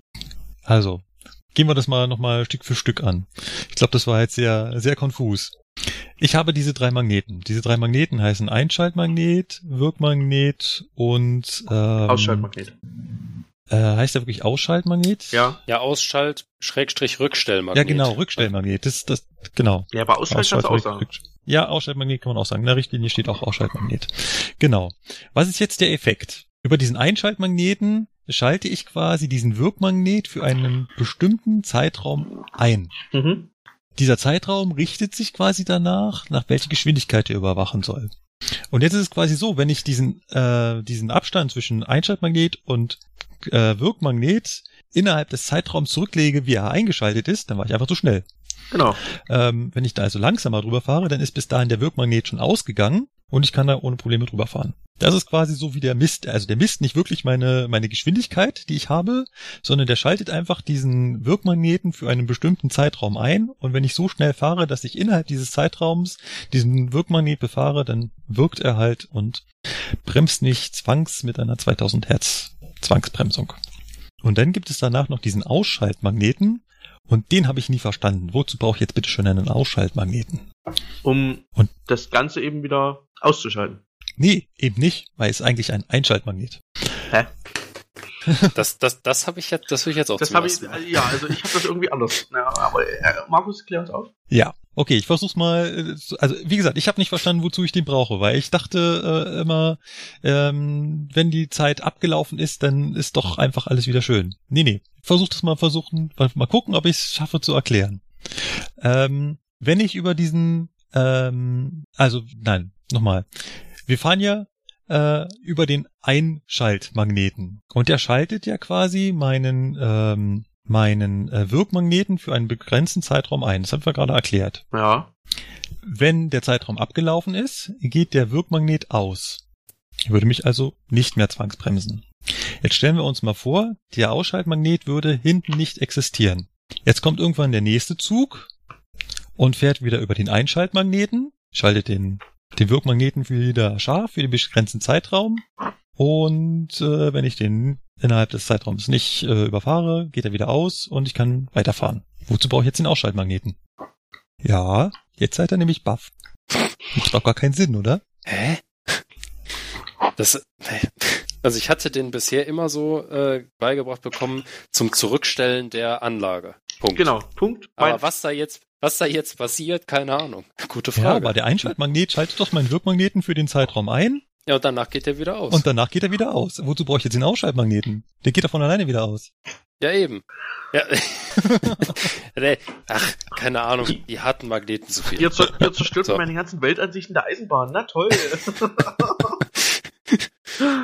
Was passiert denn, wenn der nächste Zug, aus welchen Gründen auch immer, diesen Einschalt Einschaltmagneten nicht wahrnimmt und die Anlage sich nicht einschaltet. Na, dann ist der Wirkmagnet aus und du kannst mit 200 Sachen in die 80er-Kurve fahren. Ja, mit 160. Ja, aber warum, hat, warum trägt dieser letzte Magnet dann den Namen Ausschalt- bzw. Rückstellmagnet?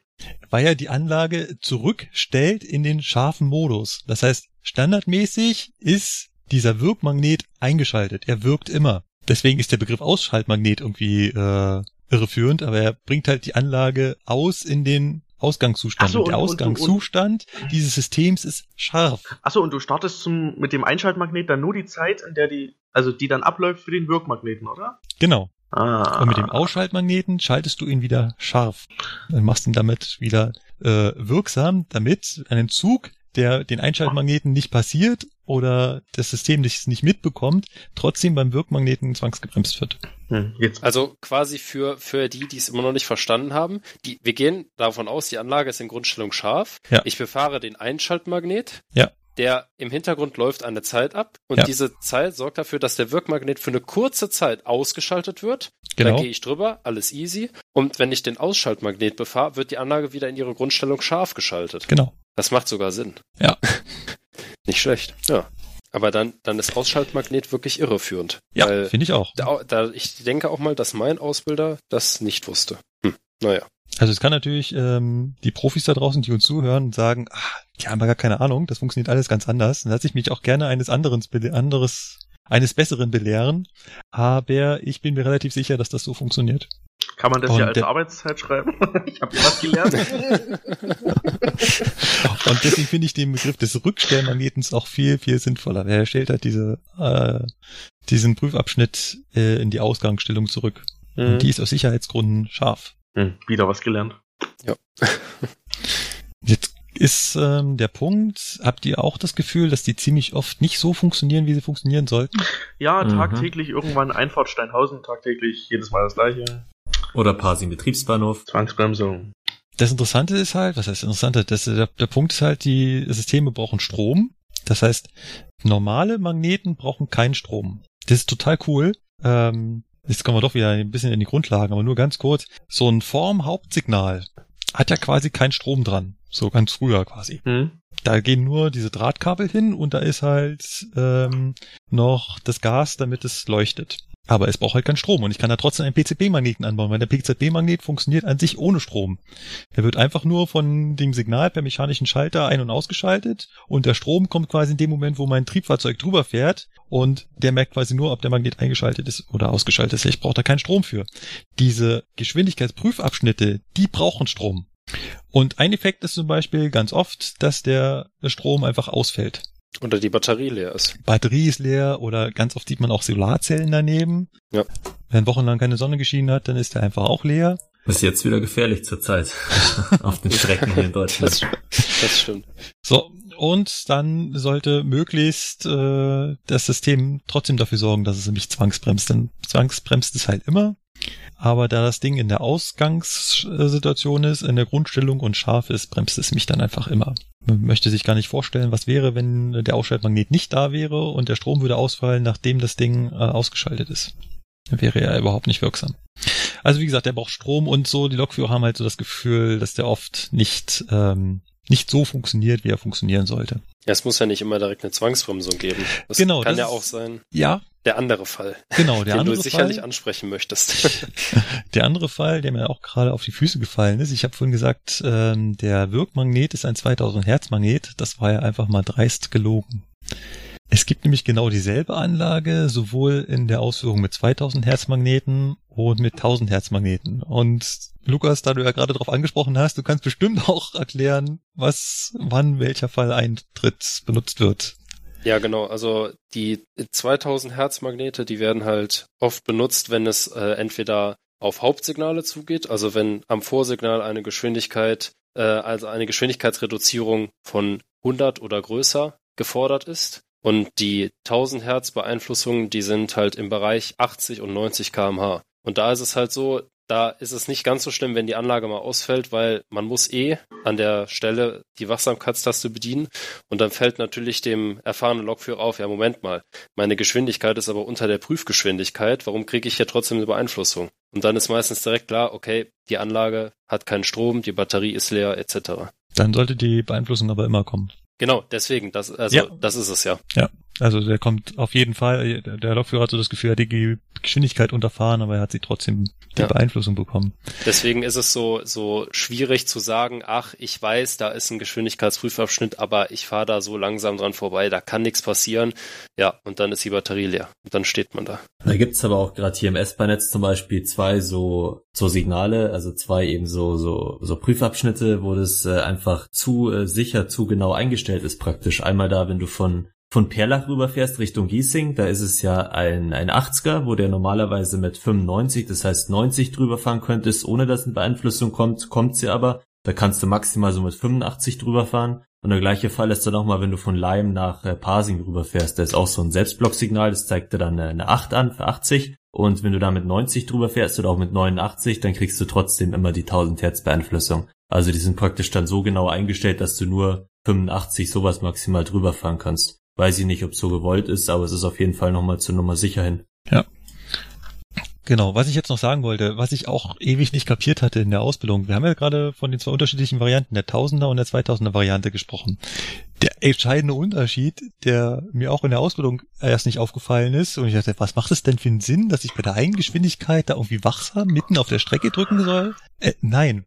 Der Prüfabschnitt für 80 und 90, der steht, ist am RLF-Signal. Während der Prüfabschnitt mit den 2000ern, der ist quasi innerhalb des Bremsweges auf meine Zielgeschwindigkeit. Das heißt, bei 80 oder 90 kann ich die Geschwindig Prüfgeschwindigkeit unterfahren und muss dann nicht wachsam drücken, weil ich dann quasi schon langsam genug bin. Hat den Hintergrund, dass ich mich die PZB ja auf 85 runterbremsen würde, respektive 80, ich aber eine Geschwindigkeitsbegrenzung von äh, äh, zum Beispiel 90 erwarten würde, wo ich das ja gar nicht brauche. Deswegen kann ich das unterfahren, während die 2000er Überwacher mich äh, vor Stellen schützen sollen, wo ich also deutlich schneller äh, sein könnte und es da, darum geht, dass da mein Zug nicht entgleist und mich dann das stelle ich mir für Güterzuglokführer mal grausam vor, wenn du dir denkst, du musst eben für eine 90 da äh, quittieren und bist vielleicht dann genauso bei ja, wobei die können ja dann nicht schneller als 100 unter den Zugart. Okay, aber zumindest für 80 wird's gehen. Das sind genau, dann unter 55 das für 80. Weil sie genau, genau. die fahren genau die 100 und so weiter, denken sich, Mist, ich habe nicht die 5 kmh unterfahren und dann müssen sie auf 50 runterbremsen, obwohl sie 80 fahren dürften. Toll. ähm, ist auch ein schöner Aspekt, weil diese Prüfabschnitte funktionieren natürlich unabhängig von der Zugart, weil das ist ja streckenbedingt. Ich kenne die Zugart der PZB, die auf dem Fahrzeug eingestellt ist, ja nicht. Und deswegen ist auch dieser 80er Fall, wo man sagt, naja, aber bei 80, ihr müsst doch sowieso auf 85 runterbremsen, respektive 80, also warum macht man da so einen Prüfabschnitt hin? Ja, weil es gibt halt noch andere Zugarten. Dann wäre es eigentlich noch ganz gut, wenn wir schon so über die PZB hierher ziehen, aber mit der oberen Zugart sind wir noch ganz gut dran, muss man sagen. Ja, ja, das auf jeden Fall.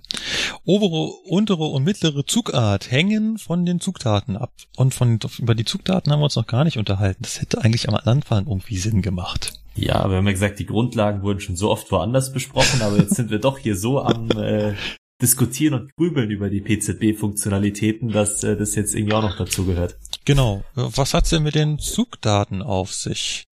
Die Zugdaten kann man ja sagen, sind abhängig von der Bremsleistung des Zuges, jetzt mal ganz umgangssprachlich gesagt. Und Bremsleistung wiederum äh, praktisch äh, wird ja durch die Bremshundertstel im Eisenbahnverkehr ermittelt. Und dann gibt's halt eben die Einteilung bis äh, 65 Bremshundertstel war das, gell? Es ist mhm. die untere Zugart ja. und ab 66 die mittlere. Und bei 111 Bremshundertstel kommt dann nochmal der Wechsel in die nächsthöhere, nämlich in die obere Zugart. Genau. Und äh, diese 111 ist halt das, was man sagt, dass man in der Regel bei einem Personenzug auf jeden Fall hat, ohne Störungen jetzt. Wie gesagt, im Regelfall bist du dann in der oberen Zugart. Genau. Und der Hintergrund ist ja quasi, ähm, wenn mein Zug besser bremst, kann ich also auch schneller fahren und komme in dem gleichen Abstand zwischen äh, Beeinflussung und Gefahrenpunkt zum Stehen als ein Zug, der schlechter bremst. Deswegen hat man, gibt's da die unterschiedlichen Geschwindigkeiten.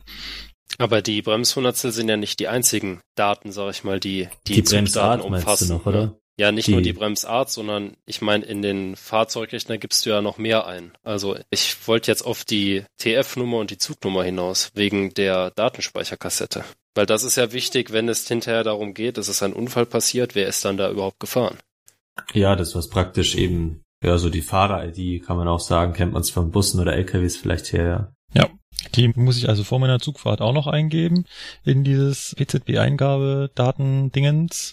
Da muss also rein meine TF-Nummer, da muss rein meine Bremsart und die Bremshundertstel Wobei es auch noch eine Einstelltabelle gibt, da muss nicht immer genau die Bremshundertstel rein, die ich habe, sondern wirklich andere, aber. Und Bremsart wiederum ist auch wieder so ein komisches Ding, was einem keiner so hundertprozentig erklären ja. kann. Das sind halt auch so, so festgelegte Zahlen, nochmal in wieder einer anderen Relation, als schon die Bremshundertstel gerechnet ja. sind.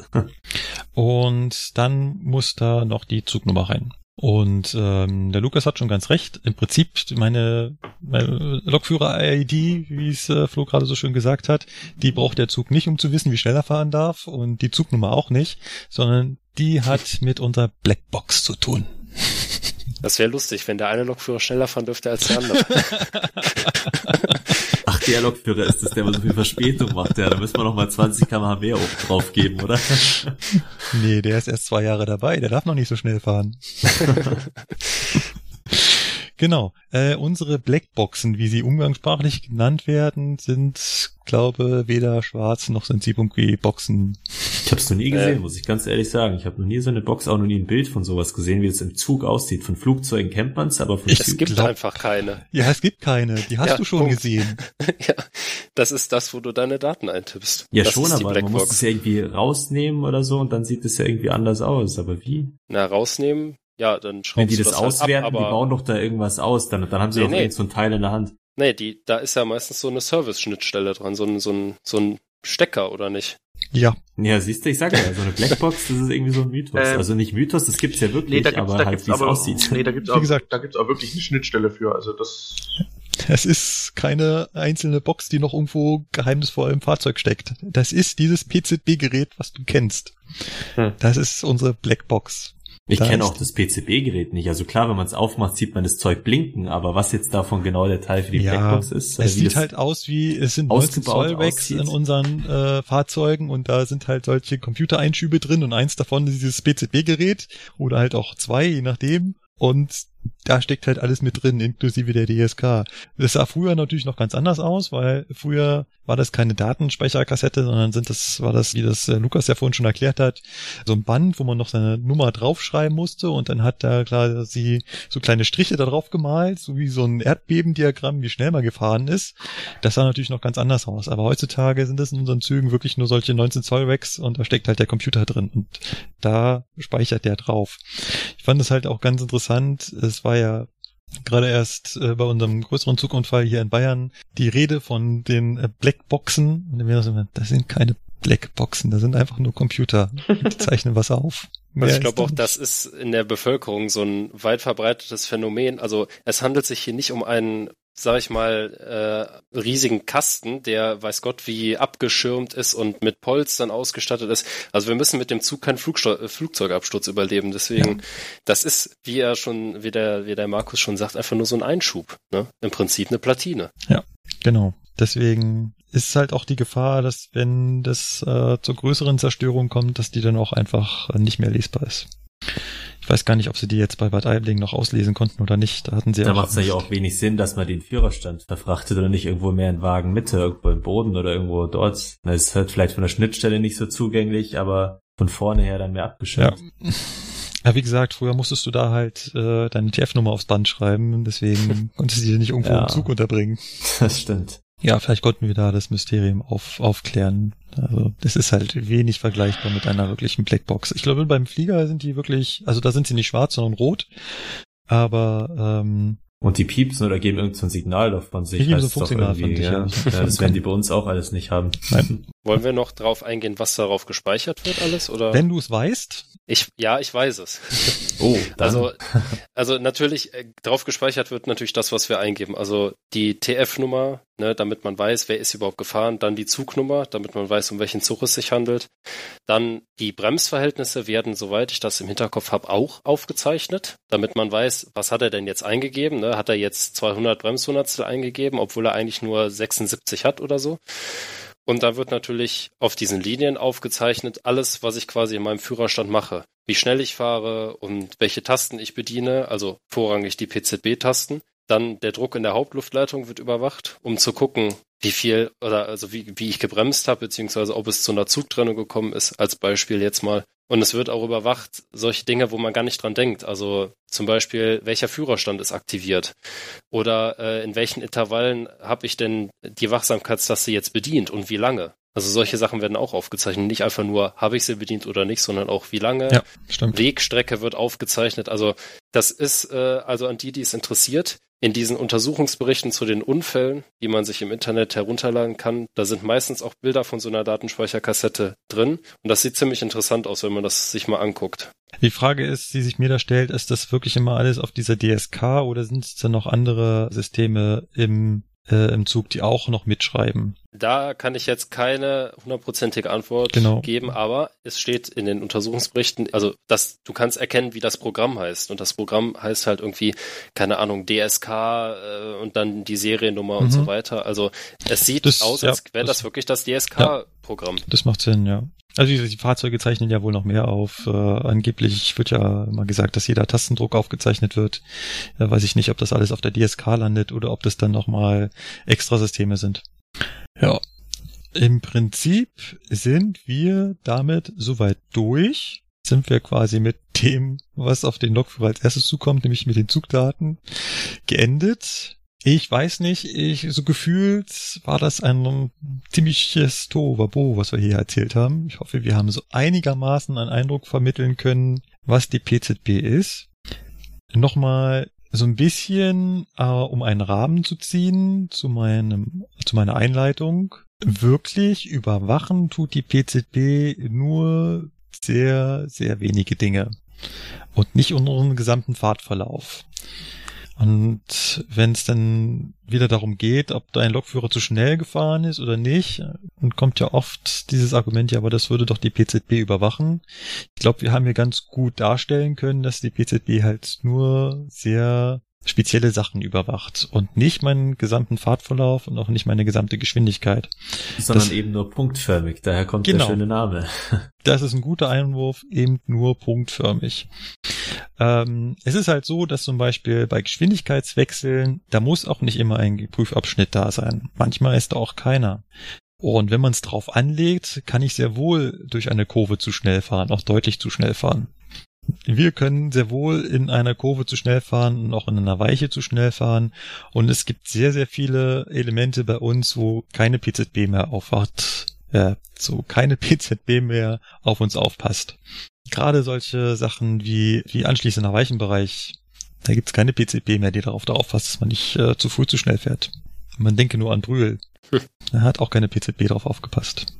Wenn man es da drauf anlegen würde, dann müsste man sagen, man macht die Beeinflussungen länger als 700 Meter zum Befreien, aber wäre für die Pünktlichkeit nicht so toll. Genau, das ist halt auch äh, immer so ein Abwiegen zwischen Sicherheit und pünktlicher Zugbewegung. Man hat es gesehen an dem, an dem Befreien, dass man da schon Abstriche gemacht hat. Und klar, es ist auch die Länge der Beeinflussung, die da läuft. Irgendwo muss man natürlich sagen, muss auch mal Ende sein. Ich habe halt nur diese äh, äh, punktuellen Stellen, wo ich dieses System mit Informationen versorgen kann und auch dann mit relativ wenig Informationen dann muss ich irgendwo Abstriche machen, was ich mir jetzt sage und was ich nicht, damit ich halt irgendwie noch einen Zugbetrieb aufrechterhalten kann.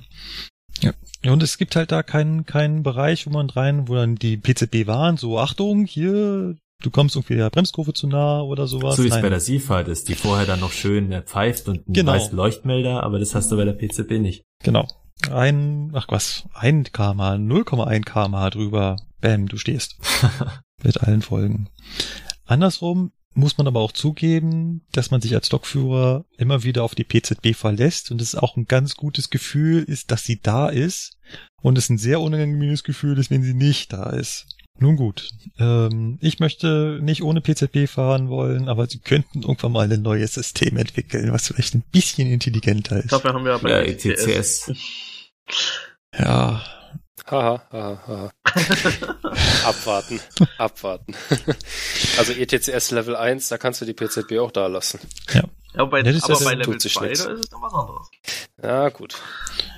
Gut, wir versuchen mal jemanden ranzukriegen, der Ahnung von ETCS hat, damit er uns das erklären kann. Ich habe keine Ahnung. Wir machen auf jeden Fall eine Sendung noch zur LZB. Da haben wir zumindest alle die Ausbildung drauf und können ein bisschen was drüber erzählen. PZB haben wir jetzt hier, glaube ich, hoffentlich allumfassend mit erschlagen. Vorausgesetzt, ihr habt die äh, Kollegen der anderen Podcasts vorher gehört. Ich hoffe, wir konnten das noch einigermaßen ergänzen. Dann wird's ja noch länger, da könnt ihr euch gleich einen ganzen Abend dafür vornehmen. BZB-Abend. Wir haben ja auch die anderen Zugarten übergangen. Das heißt, mittlere und untere Zugart haben wir hier jeweils die Geschwindigkeiten und Kurven nicht erklärt. Wir verlinken sie mit schönen Diagrammen, da könnt ihr euch das anschauen. Im Großen und Ganzen funktionieren die aber gleich. Es gibt ganz spezielle Fälle, wo man sich ein bisschen anders verhalten muss, aber das würde hier wirklich zu weit führen.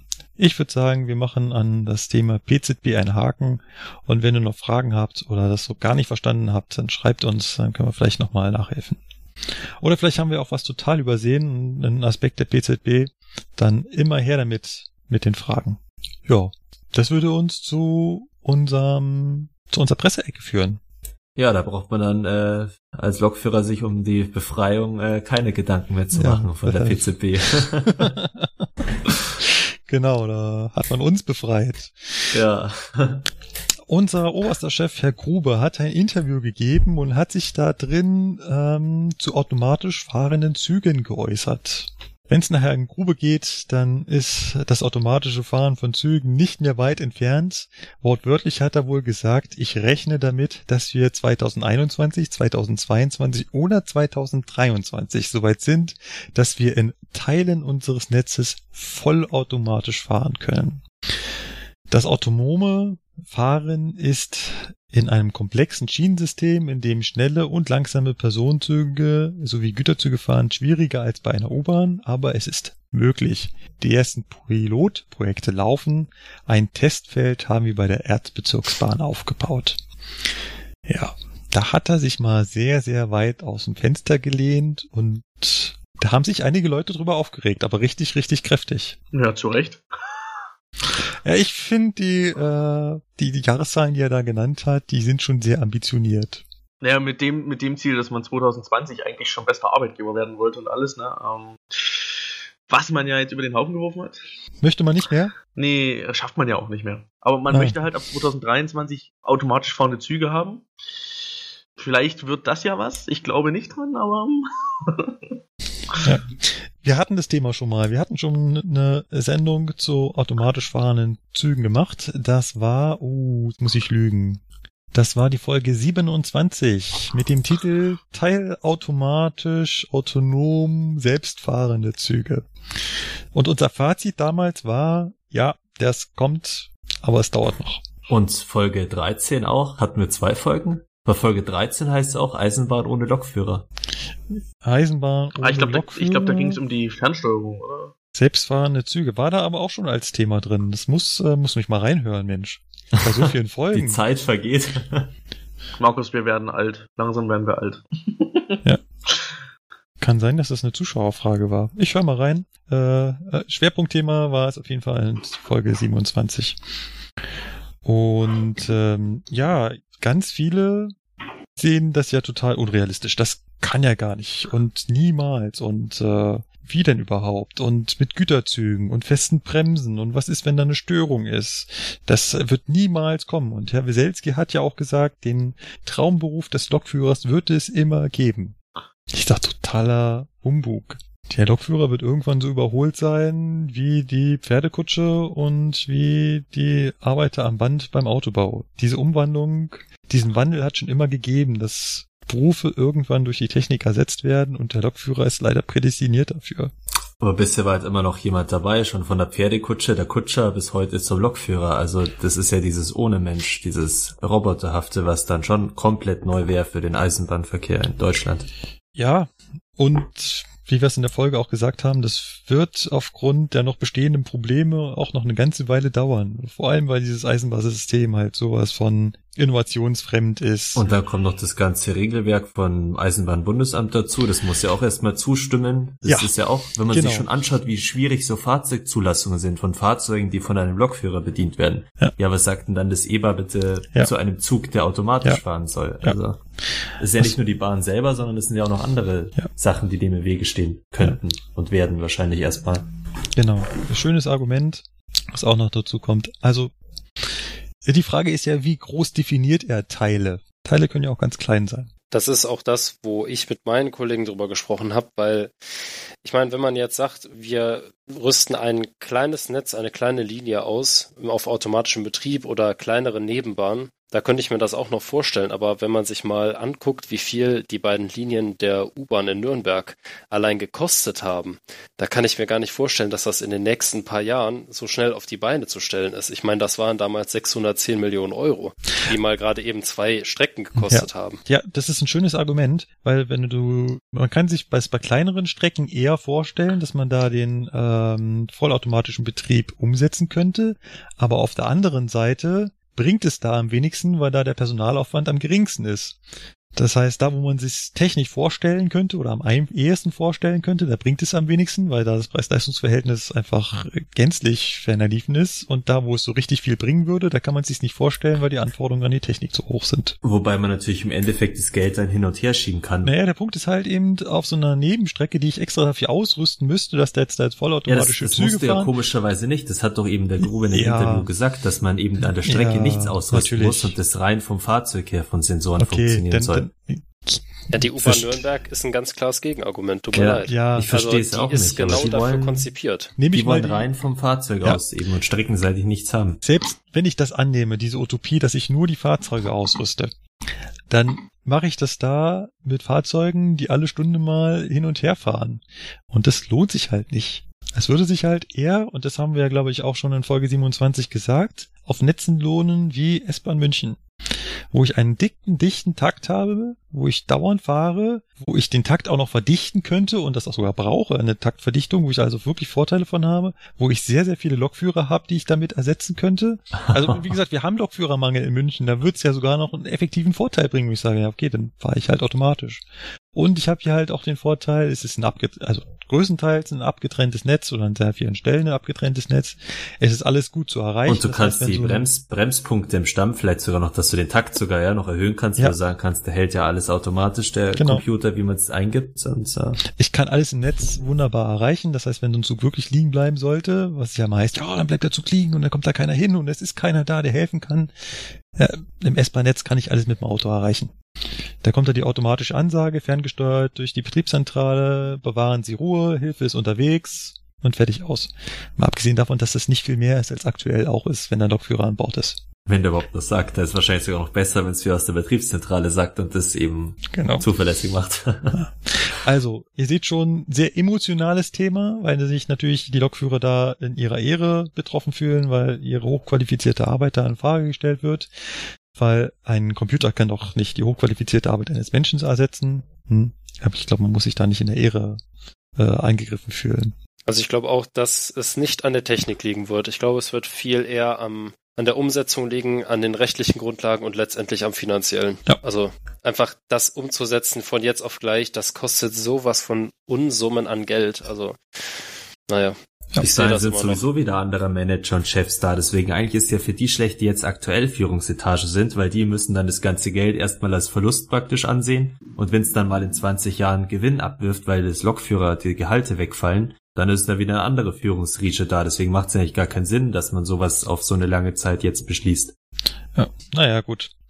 Ihr seht schon, ein sehr emotionales Thema. Bitte schreibt uns, wenn ihr da anders denkt äh, als wir. Wir denken da, glaube ich, schon ganz anders als viele unserer Kollegen. Ähm, ich glaube, die Runde ist sich, sich einig, dass sie sich vorstellen kann, nur die Zeiträume, die dort genannt sind, ähm, vollkommen utopisch sind. Ja.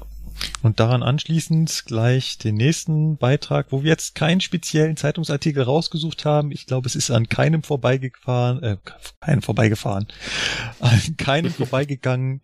Die Bahn ist in der Krise. Es kam Schon wieder. ja, dauerhaft oder ich weiß auch nicht. Und wie ist es gerade in die, die, die Bahn äh, schlecht zu reden? Wir machen gar keinen Umsatz mehr und nur noch miese und alles ist schlecht und unsere Pünktlichkeitswerte und der Vorstand tritt zurück und Stuttgart 21 wird teurer und länger und also eigentlich machen wir morgen zu, oder? Das hat doch alles keinen Sinn mehr. Ja, ich glaube auch. Wir lassen einfach alles stehen liegen. Also Aber der ICE 4 kommt und der IC 2 ist jetzt gerade frisch da. Es gibt ja doch noch so ein paar Lichtblicke in der Eisenbahnwelt. Ist der schon automatisch?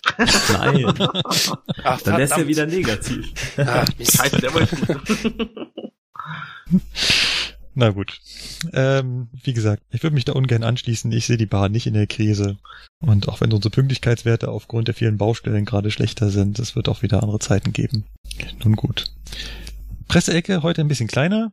Dafür umso mehr Feedback. Äh, Florian, möchtest du wieder deinen Job übernehmen? Du meinst, äh, wenn uns die Leute schreiben wollen, machen wir das nicht immer am Ende vom Feedback, damit wir ja. erstmal motivieren und so Anreize geben, wie ein Feedback auszusehen hat und dann sagen wir es? Nee, wir haben das immer davor gemacht. Haben wir es davor gemacht? Mhm. ja, also wir werden euch gleich sagen, wie man sowas zu schreiben hat. Jetzt sagen wir erstmal, wo ihr das schreiben könnt. und zwar bei Facebook über Alps on Air, bei äh, YouTube auf dem Kanal ebenfalls Alps on Air über die, die Website mail at alpsonair.de und bei Twitter ist der Markus, glaube ich, unser Mensch, der da zugange ist. Oder ich glaube, Philipp ist da auch nicht so Fan äh, von. Nee, nee, Twitter nicht. Also wenn ihr twittern wollt, dann äh, geht das nur mit dem lieben Markus und äh, dort auch unter Alps on Air. Ich möchte an dieser Stelle erwähnen, dass die Zugangsdaten für euch auch zugänglich sind. Ja, aber ich bin nicht so Twitter bewandt, weißt du? Musst du dich da mal fortbilden? Ich hab's nicht so mit Essen ich hab's nicht posten ich hab's ja. nicht so mit Vögeln, nee. Also mit den Tieren. Das haben wir jetzt nicht verstanden. ja, ja, ja, ja. Wenn wir jetzt schon bei Twitter sind und bei den Vögeln, dann ähm, gehen wir doch gleich mal auf das Feedback ein, was wir auf Twitter bekommen haben. Da gibt's immer mal wieder kleine Tweets hin und her, die uns loben. Das hören wir auch sehr, sehr gerne. Ab und zu kriegen wir auch mal eine Frage oder einen Hinweis. Zum Beispiel hat sich da der Yannick gemeldet. Und zwar hat er uns ein äh, Retweet geschickt von Harry G., der ein Foto zeigt, wie Fahrgäste eine S-Bahn schieben. Ein S6 nach Tutzing. Was war denn da los, Leute? Ja, kurz gesagt, Strom weg, Zug nicht fahren können und Zug nicht ganz am Bahnsteig. Ja, warum schieb ich den denn dann? Das verstehe ich nicht. Ja, der Zug stand halt nicht ganz am Bahnsteig und der Kollege wollte halt am Bahnsteig stehen. Nee, nee, nee, nee, nee, das war anders. Nein, war genau so, wie ich es dir gerade erzählt habe. Also in der Zeitung stand ja, dass der im stromlosen Abschnitt stand und die Fahrgäste haben ihn in den Abschnitt geschoben, wo er wieder Strom hatte und dann weiterfahren konnte. Ja, in der Zeitung, da glaubst du doch alles, was drinsteht, oder? Nein, ich weiß, weiß ich, ich weiß es, weil ich genau in diesem Woche in der Arbeiten war. Ich war gerade in Steinhausen, sollte einen Auftrag übernehmen, auf einmal war der Strom weg. Kurze Zeit später kam der Notruf von der Stammstrecke, von diesem Kollegen aus der Sechser. Der Kollege ist daraufhin liegen geblieben, vorm Rosenheimer Platz, stand nicht ganz am Bahnsteig, wollte die Leute aus dem Zug lassen und die Leute wollten ja auch aussteigen und auch eigentlich ja einsteigen, aber naja. Und die Leute am Bahnsteig haben dann gefragt, wie sie helfen können. Und daraufhin hat man dann kurzfristig entschieden, diesen Zug zu schieben. Andere Möglichkeit wäre halt, dass man ansonsten hintergehen würde, wenn zumindest ein Teil vom zweiten Zugteil dasteht und dann halt über eine Führerstandstür reingeht und Tür notentriegelt. War ja. eine Möglichkeit. Aber vielleicht war ja der hintere Zugteil überhaupt nicht am Bahnsteig, keine Ahnung. Ich weiß nicht, wie weit die den geschoben haben, ja. Wäre so auch für mich das Argument gewesen. Also wenn er zumindest teilweise am Bahnsteig steht, dann mache ich halt eben nur per Notentriebung die Türen auf, die am Bahnsteig stehen und dann habe ich das. Aber im Endeffekt ist es äh, auch vom, vom Geschäftsführer, Geschäftsleitung ist ja gut rausgekommen. Also quasi, ja, die haben sich bedankt und fanden das einen feinen Zug auch von den Fahrgästen und auch intern die Kommunikation. Also das heißt, der hat so, wie es dargestellt wird, auch im Unternehmen keinen Ärger gekriegt, der Lokführer, sondern äh, sogar gelobt worden, dass es richtig gemacht hat. Ja. Man muss natürlich dazu sagen, im Gegensatz zu der Aktion damals bei Meridian waren hier die Fahrgäste am Bahnsteig. Also da ist niemand unten ins Gleis gegangen und hat irgendwie geschoben, sondern die haben quasi oben den Zug am Bahnsteig angefasst und dann äh, da gedrückt und geschoben. Das sieht so aus, als ob sie sich hauptsächlich da gegen die Führerstandstür drücken. Das ist wahrscheinlich das Einzige, wo man so richtig Wahrscheinlich waren die auch kann. bloß zu zweit, so wie es auf dem Bild ausschaut, oder? Weiß nicht, ja. Möglich. Weil ansonsten, das ist ja das 423, du hast ja eben keine Griff, keine Haltestangen, auch draußen nicht, eben extra, damit es keine S-Bahn-Surfer gibt und dann ja. hast du halt wenig äh, Angriffsfläche zum äh, Schieben irgendwie. Ja. Ja, was jetzt als Kritik hervorgebracht wurde, was so unter den Kommentaren stand, ja, was ist denn, wenn da jemand abrutscht und zwischen Zug und Bahnsteigkante Eben, fällt? deswegen, also ich, ich glaube, also nee, was heißt, ich glaube, ich würde es einfach nicht machen, nee, außer ja. da sagt der Dispo vielleicht extra als Vorschlag zu mir, du lass doch mal die Leute schieben, wenn du Lust hast, aber so mhm. eigenverantwortlich finde ich das schon, naja. Ja. Deswegen finde ich es aber umso besser, dass eben die alle hinter ihm standen und sogar gesagt haben, er hat's richtig gemacht von der Geschäftsleitung her, die Leute so. Nun gut, haben wir einen auf äh, Meridian gemacht. Naja, auf sicheren bestimmt, Meridian. Bestimmt, war der, Meridian. bestimmt war der Lokführer auch einer von denen, der wo damals am lautesten gelacht hat über Meridian oder sich aufgeregt hat und dann selber Fahrgäste anschieben lassen. Vielleicht. Ähm, wir haben noch eine zweite Zuschrift auf Twitter, diesmal als Direktnachricht. Und er hat uns auf das Problem mit dem Zugschluss mitten im Zug darauf hingewiesen. Wir hatten das Thema in der letzten Folge, dass wir mitten im Zug noch einen zweiten Zugschluss anhaben und dann irgendwie nicht mehr sicherstellen können, wenn äh, es irgendwie eine Zugtrennung gibt, hat man womöglich, denkt man, dass alle Züge da sind, weil hinten ist ja ein Zugschluss an.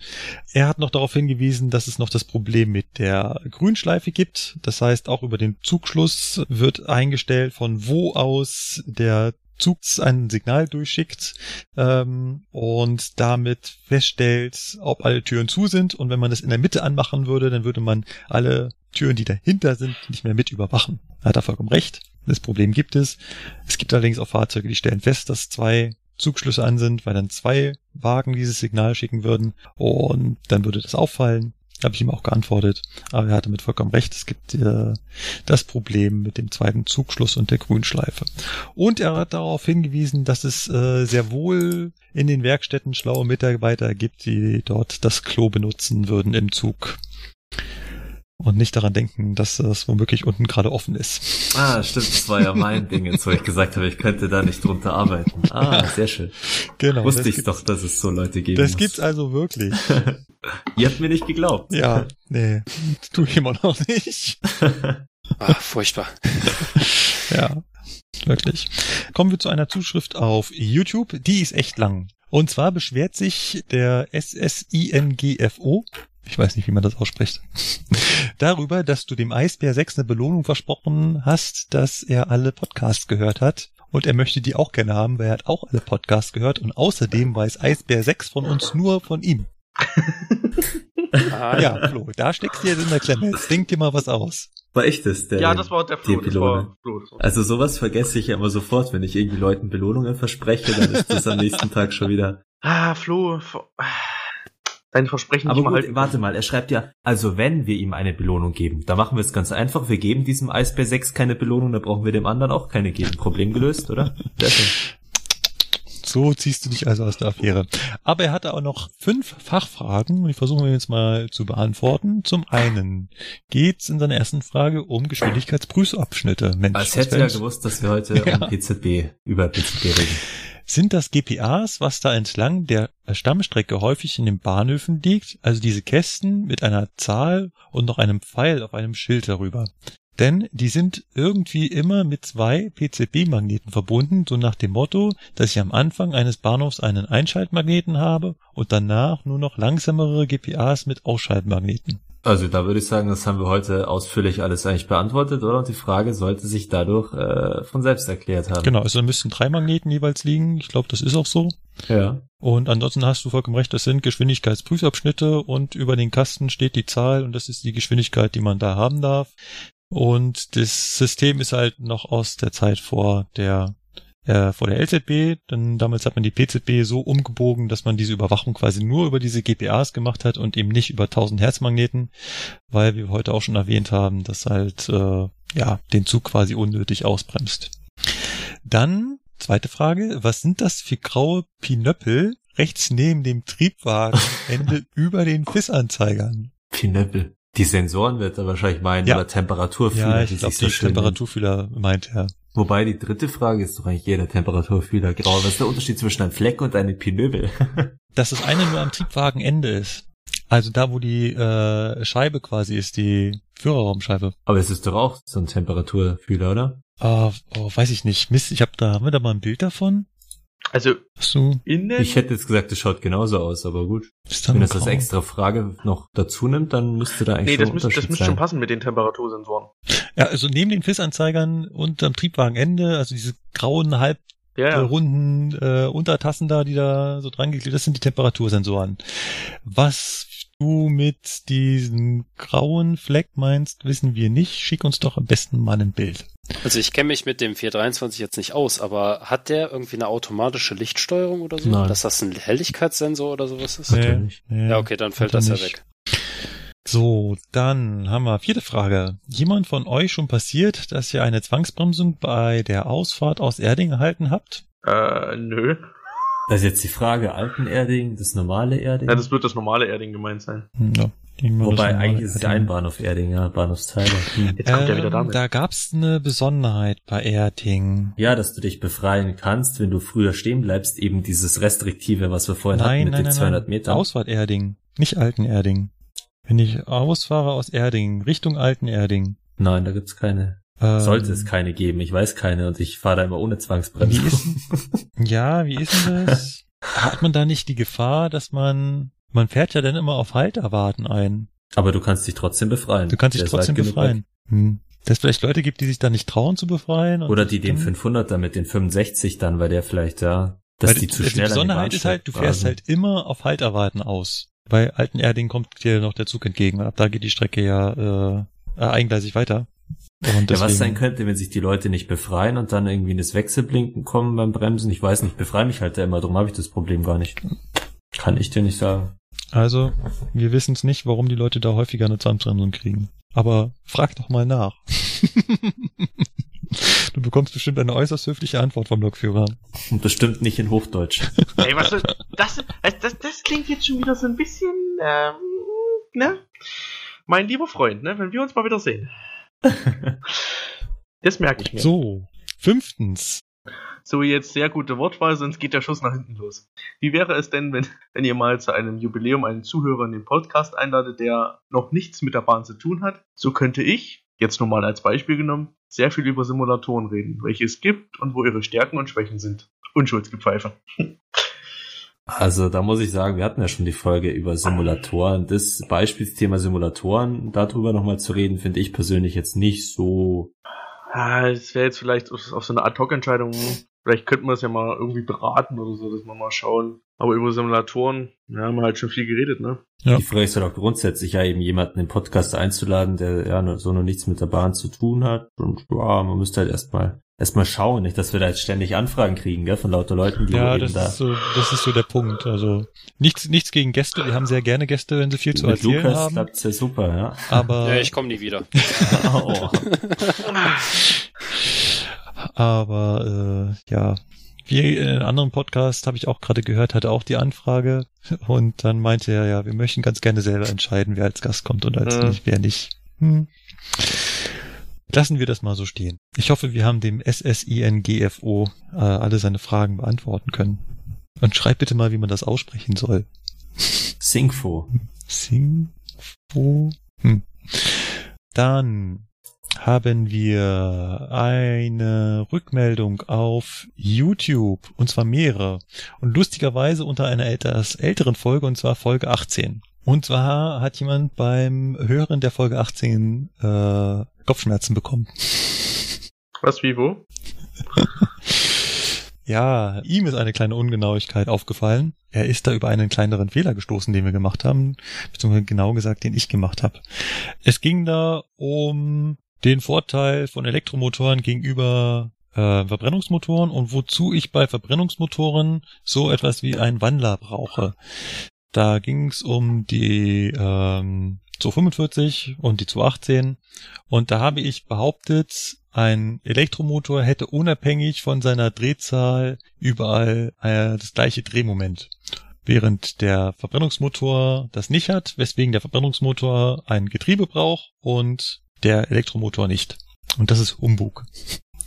Das ist so nicht. Äh, Nochmal ganz kurz, ich beeile mich auch. Bei einem Verbrennungsmotor brauchen wir ein Getriebe. Kennen wir vom Auto. Da müssen wir schalten. Das hat den Sinn oder den Zweck oder den Grund, dass ein Verbrennungsmotor bei einer niedrigen Drehzahl eine ganz geringe Kraft hat. Deswegen muss ich einen geringeren Gang einlegen mit einer besseren Übersetzung, damit ich erstmal in Schwung komme. Dieses Problem hat der Elektromotor nicht. Er hat sofort beim Anlaufen sein volles Drehmoment. Aber je nach Bauart des Elektromotors habe ich eine abfallende Kurve. Das heißt, umso schneller der Motor sich dreht, umso weniger Kraft bringt er auf die Schiene. Deswegen ist es falsch zu sagen, dass ähm, es drehzahlunabhängiges Drehmoment hat. Es ist schon drehzahlabhängig, aber halt gänzlich anders als ein Verbrennungsmotor und ich brauche halt nicht zum Anfahren ein Getriebeübersetzung oder ein Wandler. Ich hoffe, es passiert nicht allzu oft, dass die Leute von unseren Folgen Kopfweh kriegen. Dagegen hilft ähm, auch Aspirin. Ähm. Nein, dagegen hilft Kommentare schreiben und äh, damit wir das korrigieren können. Ist ja vollkommen richtig. Wir packen, er hat sogar Links rausgesucht zu den äh, Kennlinien und dann äh, könnt ihr euch das mal anschauen. Wir packen das in die Shownotes nochmal und dann könnt ihr mal schauen, wie das aussieht und dann wird euch sofort klar, ach so, das meinten die. Ja, ist doch ganz klar. Und dann haben wir noch zu guter Letzt ähm, eine Rückmeldung per per Webseite und noch eine auf Facebook. Timmy. Ach, gleich das, das erste. Ja, okay. Timmy auf Facebook. Der Timmy, ja, der schreibt uns, Servus, ich fange dieses Jahr in München meine Alp-Ausbildung an und hätte eine Frage. Wenn ich jetzt meinen Schulabschluss nicht schaffen würde und das Jahr wiederholen müsste, müsste ich ja auch für 2017, was müsste ich mich nochmal für 2017 bewerben? Müsste ich dann auch nochmal zu IAS AG, was ja praktisch der Bahnarzt ist, und diese ganzen Tests wiederholen oder würden die dann übernommen werden? Ich habe den Test im Januar dieses Jahr gemacht. Und noch ein Themenvorschlag, könnt ihr in euren Podcasts mal über UBK sprechen, weil ich das eher mit gemischten Gefühlen sehe. Vielen Dank im Voraus. PS, vielen Dank für eure zahlreichen Podcasts. Danke euch, weil dank euch weiß ich jetzt mehr über die Eisenbahn. Jo, also da hattest doch du, Philipp, äh, geantwortet und äh, recherchiert, wie das ausschaut mit diesem Bahnarzt. Mm, genau, genau. Na, der Test, wenn du den einmal gemacht hast, ist ein Jahr gültig. Also von dem her. Muss er ihn nochmal machen. Wenn er seine Schule nicht schafft, schon. Ja. Das ist natürlich äh, blöd gelaufen dann. Dann kann man sich nur sagen, äh, auch im letzten Jahr, auch wenn man die Ausbildungsstelle schon Sicherheit, äh, doch nochmal Gas geben, um zumindest zu bestehen. Und das mit äh, über UBK reden sprechen, ich würde sagen, wir können es mal als Nebenthema einführen. Als ja. Hauptthema wäre das natürlich ein bisschen wenig, aber so nebenbei mal ein bisschen, Klar. wie das ausschaut, wie die UBK-Pflicht äh, aussieht und generell die Kombination der einzelnen Teile und ja, selbst da gibt's Vorschriften. Dann machen wir dann mit dem Markus eine Modenschau und wir lichten den und Fotos ab. Das machen wir dann genau so als Livestream. Das hat doch der Patrick gemacht, die Modenschau, das, oder? Ja, fand ich, fand ich äh, gar nicht mal so schlecht, die Modenschau zu dieser Einführungsveranstaltung bei mir. Ach, da war's, war das zu deiner? Das war zu meiner, als Patrick das gemacht hat, ja. Also Patrick hat vor dir Modenschau gemacht. Ja, ja, genau. ja, bin ich ja fast neidisch. So, und dann haben wir noch die Rückmeldung auf unserer Webseite alpsonair.de als Kommentar. Da könnt ihr natürlich auch äh, einfach drunter schauen und den Kommentar selber lesen. Er hat uns geschrieben zum Thema Zugvollständigkeitsmeldung bzw. Zugschlussmeldung.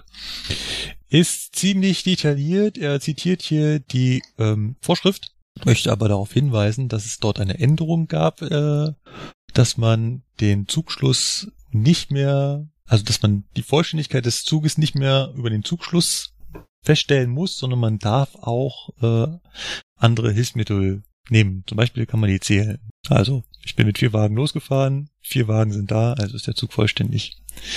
Er meint auch, dass ich auch die äh, ZWS-Leuchtmelder und TAF-Leuchtmelder benutzen kann. Hm, da hätte ich so Bauchschmerzen, aber klar, das geht natürlich. Sprich, das dieses ZWS ist ja die Zeitmultiplexe, da, diese Zeitmultiplexe Wendezugsteuerung, das heißt die Steuerung des, der Lok über den Steuerwagen. Und ähm, wenn der Steuerwagen plötzlich nicht mehr da ist, aber die Lok immer noch auf ZWS gestellt ist, dann schreit die Lok Störung, Störung, Störung und will auch nicht mehr fahren. Deswegen kann man dann feststellen, oh, der Steuerwagen ist wohl weg oder der Rechner ist abgeschmiert. Und auch äh, der TAF-Leuchtmelder würde natürlich ausgehen, wenn äh, der hinten wenn ich keinen Schluss mehr äh, im Zug habe, das haben wir ja vorhin erwähnt, dafür brauche ich einen Schluss im Zug. Wenn der letzte Wagen weg ist, kein Schluss mehr im Zug, also kein Tafelleuchtmelder. Dann entschuldigt er sich nochmal für die Klugscheißerei. Nein, musst du nicht, immer her damit. Und er bedankt sich für den schönen Podcast. Und das vom äh, Medorn, oder? Der schreibt hier Bahnchef außer Dienst ist er. Also da muss man mhm. sagen, wow. Wenn sogar der das hört und äh, uns ein Lob gibt. Aber dass Herr Medorn so in den Richtlinien steckt, hätte ich jetzt nicht gedacht. Ja, er schreibt ja auch hier was von 2009. Das war ja noch seine Zeit damals. Da traut er noch nach wahrscheinlich. Nun gut, ich würde sagen, dann machen wir ein Häkchen dran und würde vorschlagen, dass wir Folge 32 zum Ende bringen. Jetzt schon. ja, genau, jetzt schon. Oh je, oh je, oh je. Wir müssen uns nächstes Mal ein kürzeres Thema raussuchen. Wir wollten in der nächsten Sendung über den Fernverkehr reden. Ach, das ist der, der fährt sowieso nicht so viel, also ist kurz. Hallo. Es wird alles eingestellt, das Nachtzugverkehr. Wir werden uns. Das wird eingestellt. Genau, wir holen uns Gäste. Mit der Meinung gehe ich überein. Jetzt aber Schluss hier, ja? ja, das ist das Stichwort. Ähm. Wir holen uns Gäste dazu. Wir holen uns hoffentlich wieder, wenn es klappt, den Lukas, der ja beim Fernverkehr arbeitet und mal schauen, ob wir da noch einen ausgebildeten Lokführer dazu kriegen. Unterhalten uns mal über die Fahrzeuge, die der Fernverkehr hat und wie das Arbeiten da so funktioniert. Und ansonsten würde ich euch bis dahin einen schönen Monat. Ich hoffe, wir schaffen das innerhalb der nächsten vier Wochen wünschen und bis zum nächsten Mal. Tschüss. Ciao. Ciao. Tschüss. Die Sendung müssen wieder kürzer werden.